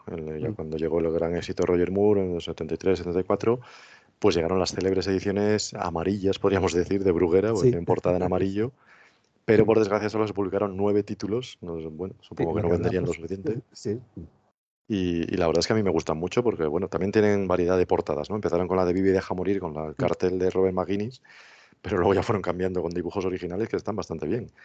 Sí, curiosamente mezclando, mezclando novelas y películas, ¿no? Sí, bueno, también un poco chapucero, sí. Bueno, es una cosa original, ¿no? Eh, eh, por ejemplo, en una, portada aparece como Bond en el autogiro, pero no es la de solo veces. Sí, sí, sí. O aparece Bond corriendo en eh, la, imagen de Bond corriendo en, Desde Rusia con Amor, cuando le persigue el helicóptero, pero también lo mete en otra novela, con portada de otra novela, en fin. Es una cosa curiosa, ¿no? Este realmente, o sea, estrictamente hablando, sería la primera edición española. Es decir, porque ya se tradujo aquí y, bueno, se editó aquí, obviamente, ¿no? Pero bueno, la lástima es que se prescindió de las obras menos, digamos, comerciales, Casino Royal, Al servicio de su majestad y El espía que me amó. Y luego aparte se, se prescindió también de las dos colecciones de relatos. Entonces digamos que eran las novelas más, o sea, sin final trágico, el final trágico de Casino y el final trágico de Al servicio de su majestad, y luego la del espía que me amó, porque, bueno, todo el mundo está de acuerdo que es una novela muy particular. está contada por boca de una mujer, ya sabemos que es, especial. Y, que nunca se publicaron, lo cual es una pena porque es un poco absurdo. Si publicas todo Fleming, pues es que son tres libros más, tampoco era tanto. Pero en fin, y eso sí, pues aquí sí que tenemos otra vez la censura, bueno, en las portadas la verdad es que, bueno, pues el autor, aquí el, el dibujante, pues ya sabía lo que se podía publicar y no, con lo cual, pues bueno, tampoco es que se estire demasiado en cuestiones de erotismo y esas cosas. Pero sí que hay suprimidos y censurados párrafos picantes. Uno de los que más me llama la atención es que, por ejemplo, eh, al principio desde Rusia con Amor, cuando aparece Grant, pues hay una chica que le está dando, que le va a dar un masaje, que eso aparece en la película también. Aparece eh, eh, la chica, que bueno, pues eh, luego aparece aparece Rosa Klebb y tal. Bueno, pero bueno, se le ve que se le está dando el masaje que se menciona en la, en la novela. Pues bueno, Fleming nos cuenta la historia de esta chica. Entonces, pues que es una, una masajista profesional, que va allí, bueno, cuenta un montón de cosas y tal. Y entre otras cosas, pues dice que eh, que claro, que siendo masajista, pues que lo normal es que los clientes se le insinúen y tal, y que, pues bueno, que ella eh, frenaba las cosas en seco dándoles un pedido con el nervio ciático. y con eso terminaba el asunto, ¿no? Pero también menciona que si se trataba de un, joven, de un chico joven y guapo, que entonces ella entraba en el juego, risitas y esas cosas, y hasta, como dice Fleming, hasta la gozosa rendición. bueno, pues esa última parte está suprimida, no aparece. Fíjate. Cuatro palabras, pero aún así. No, no, no, no, no, me refiero a lo de la religión, sino los dos párrafos que te cuenta eso. Ah, bueno, toda esa insinuación, claro, era mucho. estamos hablando de párrafos. Sí, sí, de nuevo censura, claro, sí, sí, pura y dura. Si hubiera tenido la boca cerrada.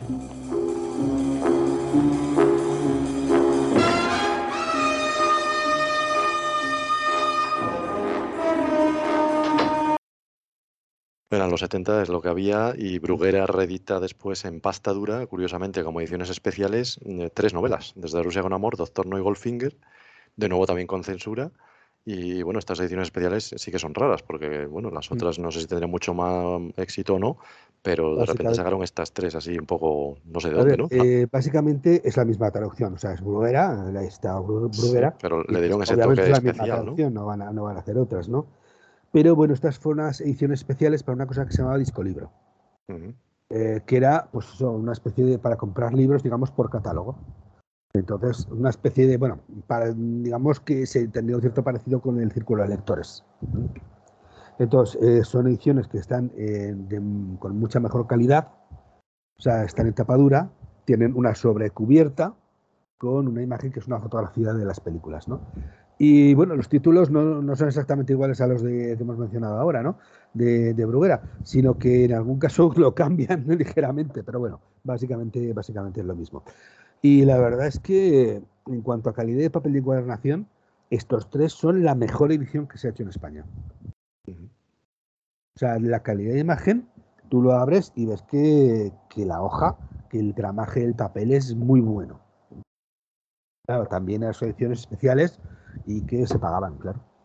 Sí, yo creo que recuerda un poco a lo mejor a las primeras ediciones de Fleming, que son en pasta dura, Mm. Y yo creo que se intentó imitar ese estilo, pasta dura, buen papel, buena encuadernación, y eligieron las tres, no sé si las tres que mejor se venden, pero las tres más famosas, ¿no? que son las tres primeras películas, claro, Doctor No, desde Rusia y Goldfinger. Hombre, no, yo pienso que ya porque era por un mercado más limitado. Entonces, si ya habías publicado las novelas en rústica y tal, o u ofreces una calidad mayor, o si no dices para que las voy a comprar sí, claro, pero solo fueron estas tres, pues las eligieron por algo, ¿no? Tendrían que ser estas. Bueno, obviamente sí, claro. Eh. pero bueno, Goldfinger siempre ha sido de los más comerciales, muy parecido a la, película, ¿no? O sea, básicamente, salvo ciertas cosas, es la historia de básicamente la película, ¿no?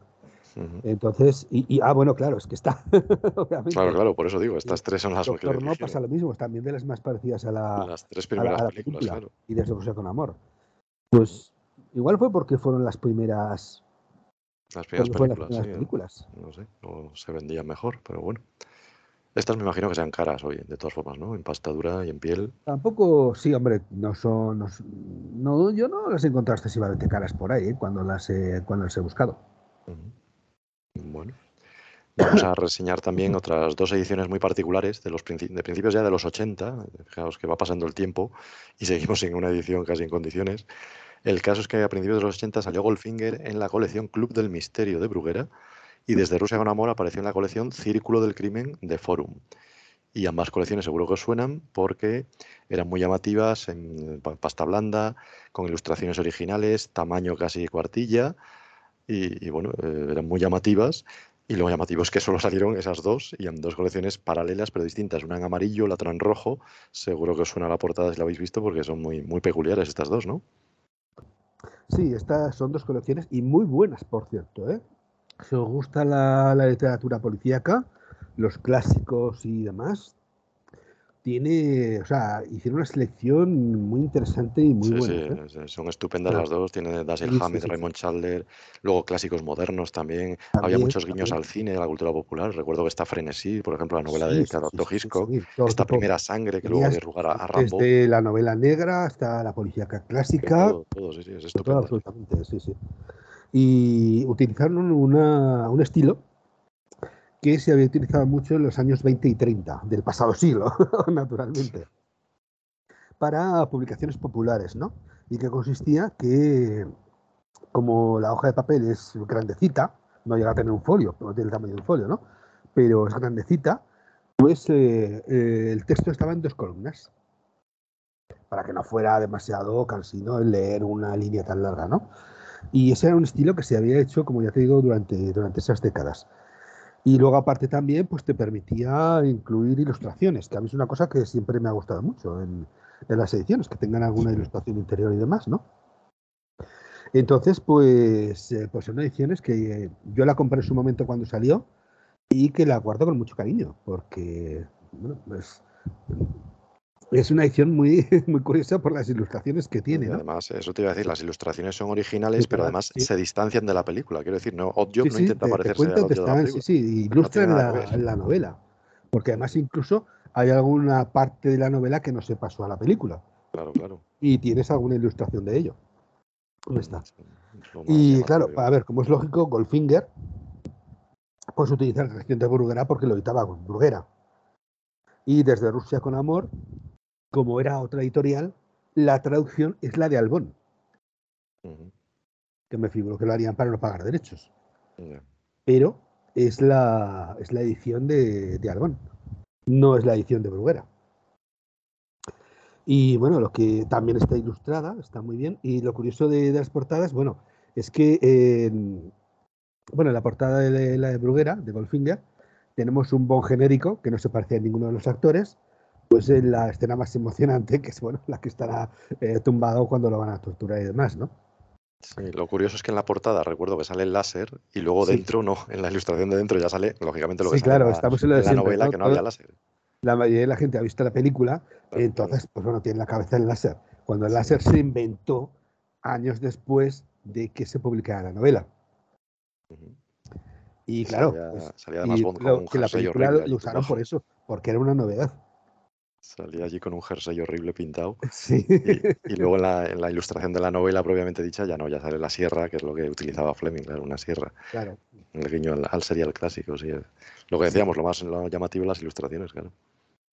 Y luego en la portada de, de Rosa con Amor, pues, eh, pues eh, tenemos a Sean Connery en Nunca digas nunca jamás.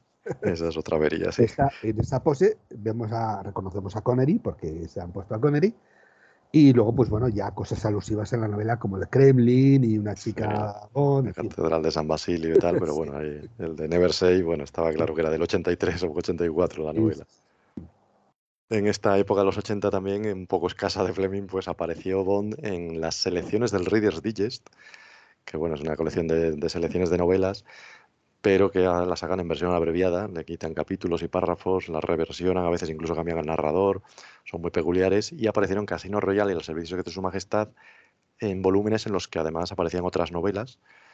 Y bueno, la verdad es que la edición era buena en pasta dura y en piel, pero claro, eh, su valor es muy escaso, aparte del coleccionismo, ¿no? Porque no, no vale mucho más estas ediciones, son casi anécdotas, ¿no? Es como contar la, novela, no, leerla, es como contarla. un escritor como, como Fleming que prestaba tanta, tanta atención al detalle. O sea, es que recortarlo, que es un crimen.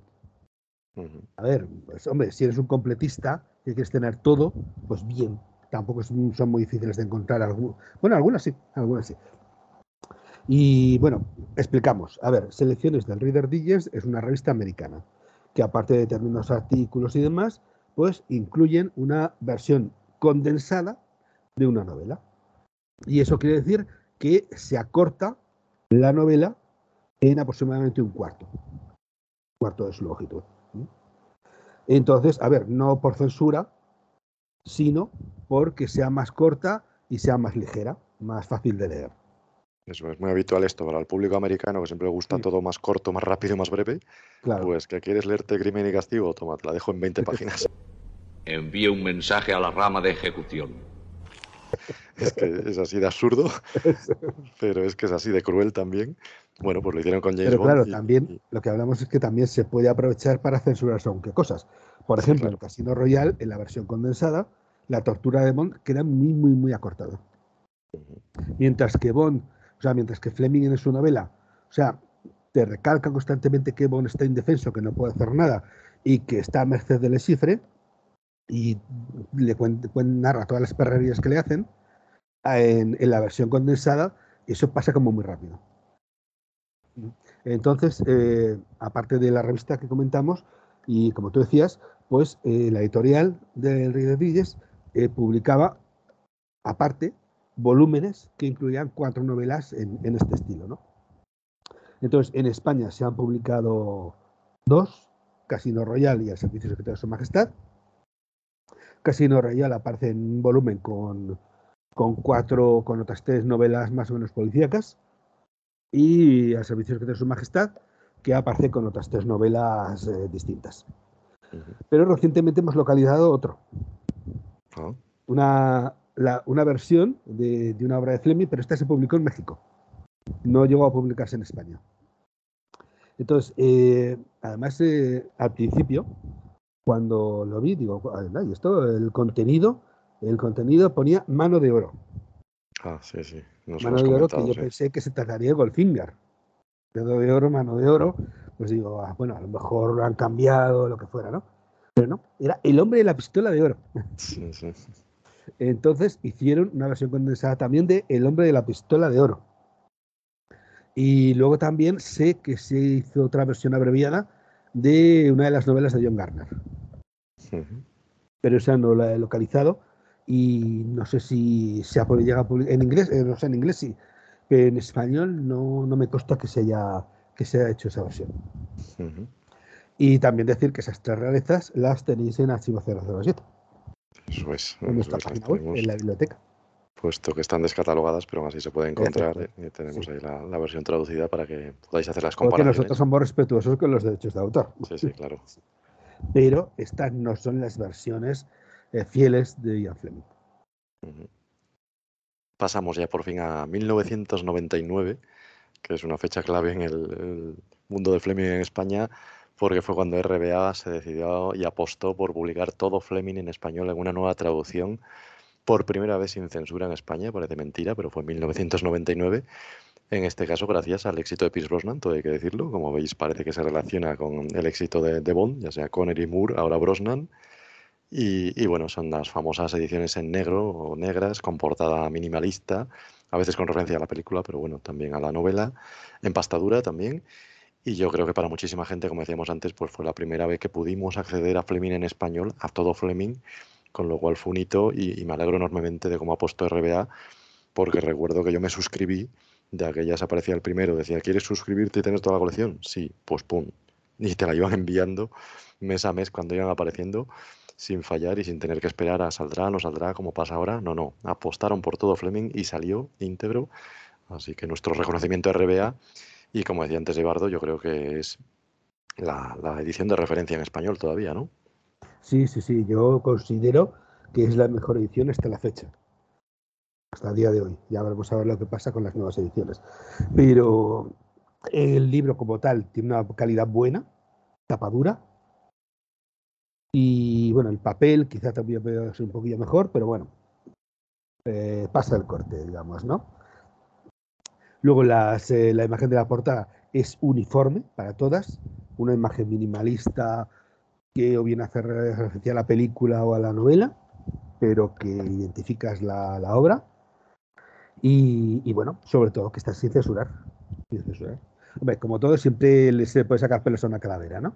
Entonces, por ejemplo, en la pistola de oro me chocó un pelín un, detalle que, por ejemplo, cuando te cuentan la biografía de, de Scaramanga, pues parece que ha matado a miles de personas. y resulta que no que es que eh, se ah, confundieron Y, y, pusieron, pues, en la, versión original es que, por ejemplo, mató a 325. Pero claro, no es 325 personas, como dicen en la novela, o sea, en la traducción, sino que es a la gente 325. Sí, sí, sí.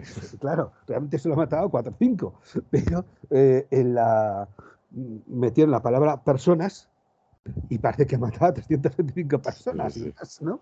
Es decir, de todas formas, de todas formas eh, yo he aprendido que, sí, que, que, es que tarde o temprano te equivocas estas cosas. Y yo comento que he traducido cosas y es como he podido meter la pata al traducir Sí, con lo cual soy muy, comprensivo, soy muy comprensivo con este tipo de fallos porque es que a cualquiera le puede pasar, ¿no? cierto, cierto.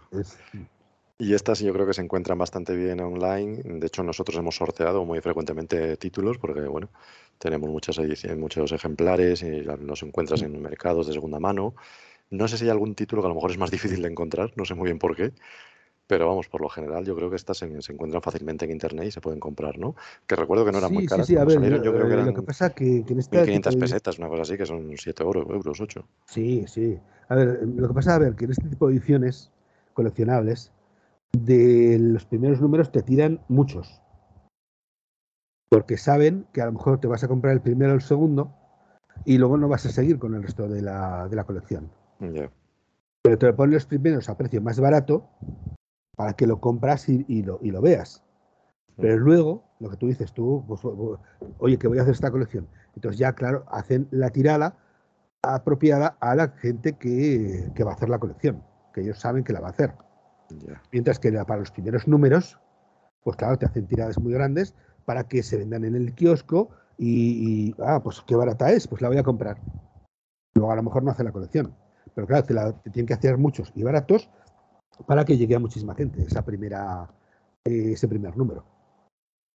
Con lo cual es de, suponer que los últimos no haya muchos ejemplares. Sean más difíciles porque se hizo una tirada mucho menor.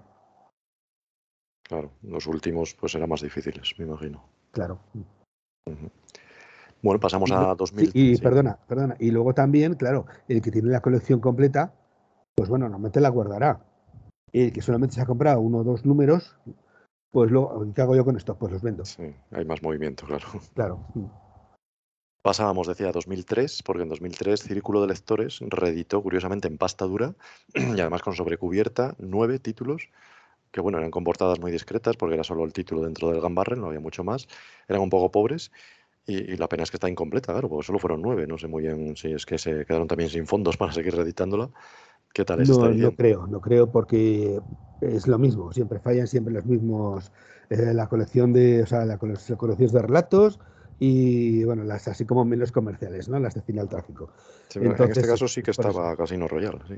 Sí, por ser la primera, pero bueno, es que, o sea, ya es casualidad que sean siempre los mismos. Además, si las vas editando eh, una detrás de otra, por ejemplo, la, primera colección de relatos, pues está entre. Eh, bueno, entre es la sexta, la sexta la séptima de, la serie. y luego se han publicado las demás. O sea, quiere decir que esto, ya desde un principio se, dijeron, se, dijo que esas no se iban a publicar. Sí, no, los relatos están sentenciados casi siempre, sí. Casi siempre. Cuando no hace la colección completa, eso es lo primero que cae. Pero bueno, aparte estas tenían una portada un poco discreta, ¿no? Tampoco llamaba mucho la atención. Sí, sí, sí, sí. Y luego, pues, a ver. Eh, y luego comentaremos otra edición. Que es que, o incluso, bueno, ya hablaremos también de eso. ¿Cómo? A ver, si no te quieres gastar dinero en hacer una buena portada, si no quieres pagar a un artista para que te haga una portada, pues utiliza la tipografía, como hicieron aquí. O sea, no serán unas grandes portadas. No sean muy llamativas, que por el círculo de lectores tampoco es que han sido siempre muy llamativas. Pero, oye, eh, son unas portadas resultonas. O sea, tienes el Gun Barrel, que es muy reconocible, con sabes que es James Bond, y luego el título dentro del Gun Barrel. O sea, es una cosa que, no te defrauda. bueno, pues no será la mejor portada del mundo. Oye, pero, pero por lo menos cumple. Pues, que, yo he visto otras que ya comentaremos ahora. Y dices, bueno, a ver. Las hay, peores, las hay peores. Las hay peores, sí, sí. Oye, aquí por lo menos, además, homogéneas también para todas. El Gumbarrel y, el título apostó... del Gumbarrel, bueno, pues, oye, pues cumple. Apostó por la pastadura, además, que eso se supone que sube el precio. Además que es una edición buena, sí, sí. Sube el precio también, sí. Sí. Bueno, pues en 2011 fue Ediciones B del Grupo Z la que sorprendió porque sacó dos títulos solo, que mm. era Doctor No y Operación Trueno, y además con las traducciones antiguas de, Bruguera. Y en este caso sí que, pues no sé muy bien de dónde vinieron, o porque salieron esas dos, no salieron más. Las portadas eran solo unas siluetas bastante discretas y se quedó casi en una anécdota, ¿no? Estas dos nos dejó un poco sorprendidos. Es, eso es a lo que me refiero. O sea, es que ves esas portadas y tampoco te dice nada.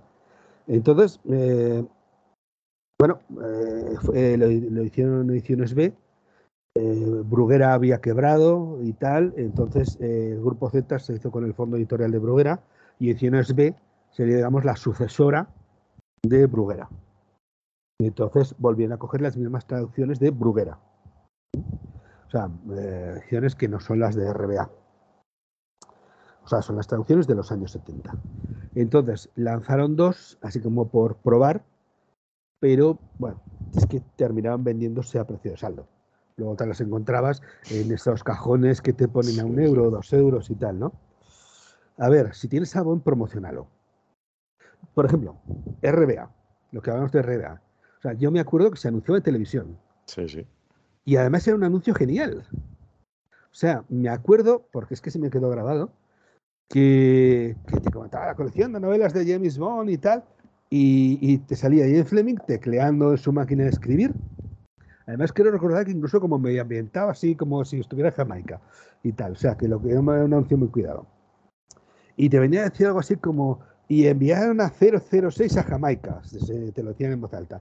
Y, y Fleming tecleaba el 6 y se le bloqueaba la tecla y decía 007. y pulsaba el 7. O sea, y eso estaba en el anuncio y era genial.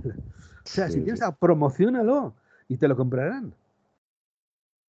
Pues sí, sí. Pues que aquí simplemente lo sacaron por probar y, bueno, pues, pues no, no, tuvo aceptación. No, no, estas de Z son bastante pobres, yo creo. Y en 2015... Sí, luego aparte las portadas no eran llamativas, son azul negro, eh, con un arma también por ahí, que es muy genérico, eso podría haber sido cualquier cosa. Una infografía muy chapucera, sí. Que eso también pasó, eh, ahora que me viene a la cabeza, también, eh, ya os he comentado antes que se editaron las novelas en catalán también, pues intentaron volver a sacarlas y sí que volvieron a sacar dos novelas con la misma traducción de, aquellos años, de los años, eh, de los años 60, pero tampoco tuvo éxito. Se hicieron solamente dos y no, no se hicieron más. Podemos comentar también, eh, decía que en, 2015 eh, salió también la de ECC, gracias al éxito ahora de Daniel Craig. Sí, bueno, perdona, eh, antes también... antes está la de punto de lectura, sí. Exactamente, sí, sí. la de punto de lectura que, que sabe... Eso es para echarle de comer aparte. Sí, por algo se me había olvidado, porque es que es tan pobre esa. Qué buena. A ver, primero. Las portadas sí que se dejan mucho que desear. No, las portadas, o sea, es que a ver, sí, vale, te ponían James Bond, Ian Fleming, el título, pero es que, o sea, es que alguna ni, tenía portada, imagen de portada propiamente dicha, era el color negro. Sí, sí, ni fondo, era como, un color mate. sí, como muy desenfocadas, o sea, un fondo por poner alguna cosa, o sea, es que no... Era como novelas de playa románticas, casi, una cosa rarísima. A ver, y la edición como tal, o sea, como, como libro de bolsillo no estaba mal. Lo único la traducción también, que de nuevo tiraba de las de. A ver, no, la, traducción, vamos con la traducción. O sea, la traducción eh, era la, de Bruguera, salvo en las novelas que no tradujo Bruguera, que entonces eran las de RBA. Porque en este caso, por lo menos la, edición era completa. Era completa. Pero, como Bruguera no tradujo todas las novelas, las que no tradujo Bruguera utilizaron la traducción de RBA. O sea, tienes una mezcla de las dos traducciones. Lo cual nunca es recomendable, claro. Si haces tu propia edición, hombre, hay que ser un poco coherente, digo yo, ¿no? Ya, bueno, pero aquí, claro, tampoco se querían gastar dinero. no, no, bueno, está claro, así salió como salió. Tienes que pagar al traductor para que te la haga. Entonces, pues bueno, son unos cuantos miles de euros lo que, lo que te puede costar el traducir un libro. Entonces, eh, porque lleva su tiempo. Eso, entonces, eh, pues claro, dice, dijeron, si ya teníamos traducciones, pues vamos a usarlas. O sea, es para lo, bueno, lo que tuvieran que pagar y, lo hicieron así. Estas salieron en, en 2002, 2003, fue a principios todavía ya siguiendo la estela de Brosnan, como siempre lo vinculamos al éxito del cine, y por lo menos tuvimos a todo Fleming, pero claro, unas condiciones un poco peculiares. Es una edición mixta, Hoy día publican cualquier cosa. Y decía que en 2015 llegó la de ECC, en este caso ya siguiendo la estela de Craig. Pero bueno, ECC se animó a reeditar a Fleming en español, parecía que lo iba a sacar entero, pero por desgracia de nuevo se quedó en nueve títulos, se quedó casi a punto de terminar. Salían en pasta blanda, las portadas, bueno, eran discretas, un hombre con Era pasta blanda, pero tenía una cierta rigidez. Eh, sí, algo más sólida la portada, sí. Pero bueno, pasta blanda, sí. Y, las traducciones por lo menos eran de una misma persona, lo que decíamos antes, eran coherentes por lo menos. Ahí está, es, que eso está muy bien, porque a lo largo de, sobre todo en, las novelas que tienen un único protagonista, tienen una temática común, eh, personajes a lo mejor se repiten de una a otra, organizaciones se repiten de una a otra también. Entonces, pues es conveniente que todo sea traducido de la misma manera. Entonces, pues eso es una cosa que se agradece mucho, el eh, que sea una traducción uniforme con todo, eh, con todas las obras. Y fue una pena, fue una pena, porque bueno, pues eh, no sabemos exactamente por qué, porque durante un tiempo siguieron insistiendo en que iban a, a seguir publicándola, pero bueno, obviamente ya después del tiempo que ha pasado, no es, imposible. ECC no, no, va a continuar con la, con la traducción. Curiosamente se, se, saltaron Operación Trueno, pero luego se quedaron en el servicio de Su Majestad. Entonces, bueno, siguieron ahí con solo para sus ojos, con el espía que me amó y al servicio, y nos dejaron ahí. y bueno, nos faltan esas 3, 4, en fin, eh, quedó incompleta la DCC. No se deben dejar las cosas a medias. Así que nada, la buenísima noticia es con la que empezábamos este debate en 2023. En este caso, con respecto a la traducción, eh, hay que está, es una traducción más moderna. Es decir, eh, Fleming escribía con estilo de los años 50. Entonces, eh, a ver, en España, pasa lo mismo. la forma que se hablaba en los años 50 no es la misma forma que hablamos hoy. Las expresiones que en los años 50 eran fuertes, hoy son mojigatas. Entonces, eh, en este por ejemplo, cuando James dice Dam, maldición, en los años 50 era muy fuerte. Pero, pero claro, hoy no. Entonces, en esta traducción, eh, la traducción es más fuerte. el problema de la traducción de las palabras más sonantes en español, como sabes, nos da para un libro porque en ese sentido la riqueza del idioma español no la tiene muchos idiomas, con lo cual una palabra malsonante en inglés la podemos traducir de 120 maneras diferentes. Sí, sí, sí. Y, claro, depende del grado de sensibilidad de cada uno, le parecerá más apropiado, ¿no? Porque claro, a unos les ofende unas cosas, a otros otras. Solo en inglés la palabra que empieza por F, como dicen ellos, sí. pues ¿cuántas traducciones tiene en español? Pues todas las que queramos, claro, porque a algunos les parece lo más sagrado, a otros les parece que sí, pero no tanto. Entonces, claro, lo del lenguaje malsonante, bueno, ahí tenemos la famosa discusión de la última frase de Casino Royal, de, de Bitch is Dead.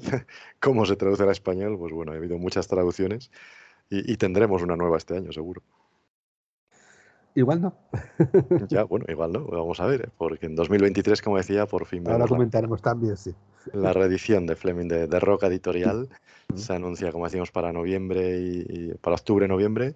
Las portadas en principio van a ser las mismas que han sacado las nuevas reediciones inglesas, que van a salir también ahora y que por desgracia han traído la polémica de la corrección política por la nueva censura, que parece ser que va a cambiar un capítulo de Vivi deja morir y una escena también importante de ese capítulo, del Nigger Heaven, en el que hablaban unos negros, se imitaba el acento de los negros de Nueva York, o eso creía Fleming, y, y se lo han cargado. Directamente han quitado ese fragmento porque les parecía racista esto obviamente es absurdo, estamos hablando de una novela escrita en los años 50, no se puede aplicar un criterio actual. Y el caso es que lo que tememos es cómo se va a hacer eso en, la edición en español. ¿Se traducirá Vivi deja morir desde el original de Fleming o desde la reedición que se ha hecho ahora en Gran Bretaña? A ver, lo primero que he visto en este aspecto es que cuando voy a las páginas donde está en preventa eh, esta, esta nueva edición, es que la traductora es la misma que la de ECC. Con lo cual es de suponer que la traducción sea la que ya vimos en ECC. Entonces, pues bueno, tendremos algunas traducciones que ya conocíamos en la edición de ECC, pero tendremos por fin, si eh, todo llega a buen puerto, todo el resto de las novelas que faltaban traducidas. Vamos a, se llama Sara Bueno Carrero, efectivamente, efectivamente. Y, bueno, claro, todo bien, depende de, qué edición tome ella como referente. Es que ya está hecha, eso, a eso es lo que me refiero, a que desde Rusia con Amor ya se publicó en FC. Entonces, lo que yo no sé, lo que no sé es si utilizará esa traducción. Eso, eso. O la traducción de nuevo, que me parecería me parecería un absurdo. Es decir, ya está traducida por esa misma persona. A ver, vamos al famoso tema de la palabra con N. La palabra con N. Vale. O sea, en Estados Unidos la palabra con N es muy despectiva. Vale. Y allí les ofende mucho y tal, a pesar de que, bueno, cuando Fleming la escribió, siendo inglés, allí no era ofensiva. Para referirse a, los negros. los 10 negritos de Agatha Christie, Ten Niggers. Eh, de hecho, había un, eh, uno de los técnicos que hacía las películas de, James Bond lo apoyaban, lo apodaban Nigger. Y vamos, o sea, no era ningún insulto. Bueno, eh, entonces, eh, cuando Fleming escribe, escribe este, esta novela, tú te la lees y Fleming no es racista. O sea, no trata a los negros como tontos, ni como inferiores, al contrario, te los muestra como, como unos tipos profesionales y muy peligrosos. O sea, son los villanos, bien, pero, pero no los trata de forma despectiva. Los nombres se ponen en las lápidas, amigo. Llevaos a este tipo y despachadlo. De hecho, Felix Leiter, bueno, hay frases de Felix Leiter que, que, que les tiene simpatía y tal, y que se alegra de cómo están eh, saliendo de, los retos donde, donde estaban metidos. En fin. Eh, y, luego tenemos el título, que el título es Nigerhemen, pero que tampoco es una alusión despectiva, es una cita literaria alusiva a una novela que se llamaba así. Traducción. O sea, en la traducción no se traduce nigar como con una palabra despectiva en España como podría ser, entre comillas, negrata. O sea, eh, en todas las traducciones que he visto, incluso de los años 60, se traduce como paraíso negro o paraíso de los negros. Sí. Entonces quiere decir que no tiene, no, si lo dejan así, o sea, es algo que no va a ofender a nadie. El slang. A ver, pues eh, Fleming hizo lo que pudo, pero en la traducción al español, pues a veces se comen letras y tal, como a lo mejor, pues bueno, eh, transcribirías, a lo mejor la forma de hablar de alguna persona en español. Pero incluso en alguna traducción eh, pues está normal, o sea, está digamos escrito normal, está escrito digamos como en forma inculta, pero normal, o sea, sin, sin comerse letras. Entonces quiero decir que si eh, te cogen la traducción que se hizo para, para FC y te la ponen ahora, no pasaría nada absolutamente. Ojalá lo respeten, porque pues, claro, se puede hacer de muchas formas, como vemos. y en sería ridículo el quitar partes en una traducción española que no tiene nada de racista. Claro, claro, en ningún caso sería racista y se puede hacer de, muchas formas y muy originales, respetando a Jan Fleming, que de eso se trata, al fin y al cabo, de leer una novela de los años 50. Puede coger ahora mismo la edición de ECC, leerse ese capítulo y verá que de racista no tiene absolutamente nada, ni de ofensivo. Yo entiendo que vale, pues sí, bueno, en Estados Unidos la palabra con N, pues les puede ofender mucho y tal, y que, yo qué sé, en fin pues, de todas formas, Fleming tampoco le daba mucha importancia a eso y a veces eh, para algunas ediciones pues autorizaba que cambiaran alguna palabra, alguna frase. Vale, bien. Pero es que en la traducción en español no le veo ningún sentido. Ojalá, ojalá se respete, pero bueno, en cualquier caso es otro aliciente para comprar y deja morir, ¿verdad? Para comprar esta reedición. Y en principio las portadas tampoco son gran cosa, ¿verdad? Porque son imágenes sacadas de internet que son bastante pobres sí, también. Sí, sí, sí. Por lo menos las de CC, jolín. O sea, tenías ahí a Bond y a una chica Bond. O sea, está un smoking, por lo menos, un smoking. Sí, sí, sí. sí. Ahí una había una, una interactuación entre los dos, siempre el, el, personaje Bond y el de la chica Bond. Pero siempre distinto y con alguna particularidad en cada, cada portada. Estaba muy bien. O sea, pues, no es que fuera la mejor portada del mundo, pero bueno, pero estaba muy bien. Y en estas, pues sí, es que incluso ha habido un tipo que ha localizado de dónde sacó la imagen de, de, de Moonraker. Sí, un misil. De, un banco de imágenes, pues ha localizado la imagen de que lo sacaron de ahí. Pero bueno, esto abarata el precio porque además en, pasta blanda y hombre, yo creo que van a ser bastante asequibles. Entonces, en ese sentido, pues mira. Pero vamos, es que ves muchas ediciones de muchos eh, eh, ilustraciones de fans que es que estaría encantados de cederlas para, para estas ediciones. Ya, ya, eso sí es verdad. Pero bueno, ahí debe haber algún, yo que sé, algún tejemaneje interior que no conocemos, porque si no pues todo el mundo tiraría de eso. Es publicidad gratuita y al final habría, competencia desleal o algo de eso, seguro que no, no dejan. Pero bueno, nos conformamos con que vuelva Fleming y que tenga éxito, así que os animamos a comprar esta edición de Roca Editorial, a ver qué, qué pasa, a ver cómo está la traducción y, bueno, igual incluso le dedicamos otro podcast en el futuro.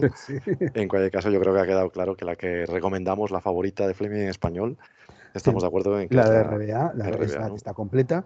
Esta esperemos que llegue al final, pero de momento, bueno, tenemos que esperar y ver.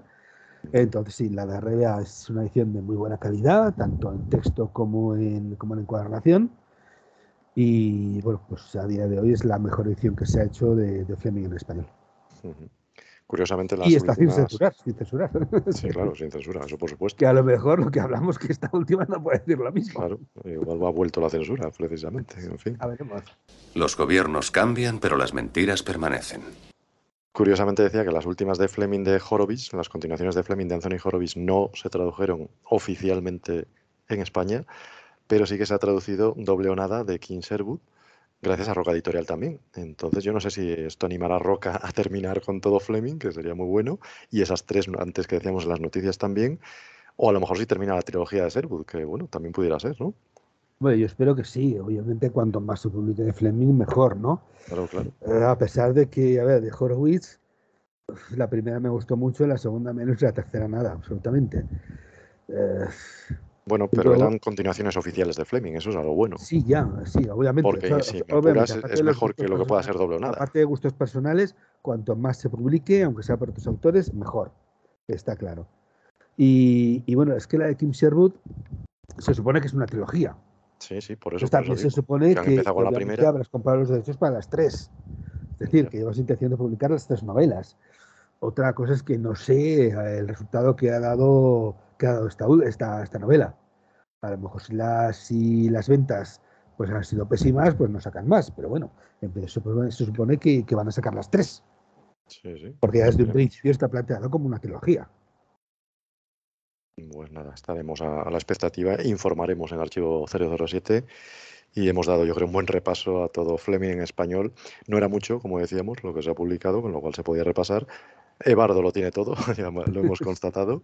Pero ya os digo que, vosotros podéis conseguirlo porque no es difícil. Vais a páginas donde se venden libros de segunda mano. Incluso si tenéis alguna ciudad que tenga alguna librería de segunda mano, no es raro en encontrarlas. Incluso podéis pedir, oye, si os viene alguna de estas, pues guárdamela. Pero vamos, ya te digo que no, no es en absoluto difícil el, conseguirlas. y pues tampoco son muy caras. O sea, es que si lo queréis tener, es, muy asequible. Animamos a completar a Fleming, a buscar estas ediciones, las que os hayan llamado más la atención. Pondremos fotos en el foro también de las ediciones y bueno, ya veréis como seguro que os llama la atención alguna de ellas. Y, nada, pues despedimos ya el debate, lo emplazamos ya para el próximo, que llevará a cabo David Zacín. Vamos nosotros ya entonces a pasar a la despedida.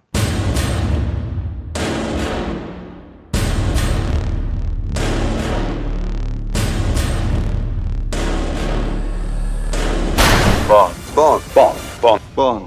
James Bond. No le dejes solo y combate el mal uniéndote al Club Archivo 007. Hazte socio y disfrutarás de eventos, charlas, concursos, descuentos, convenciones y nuestra revista. Solo para tus ojos. Aquí termina el podcast 183. Muchas gracias, Eduardo, por tu participación. Espero que hayas disfrutado y que repitas cuando quieras. La verdad es que estoy disfrutando mucho con la participación en estos podcasts.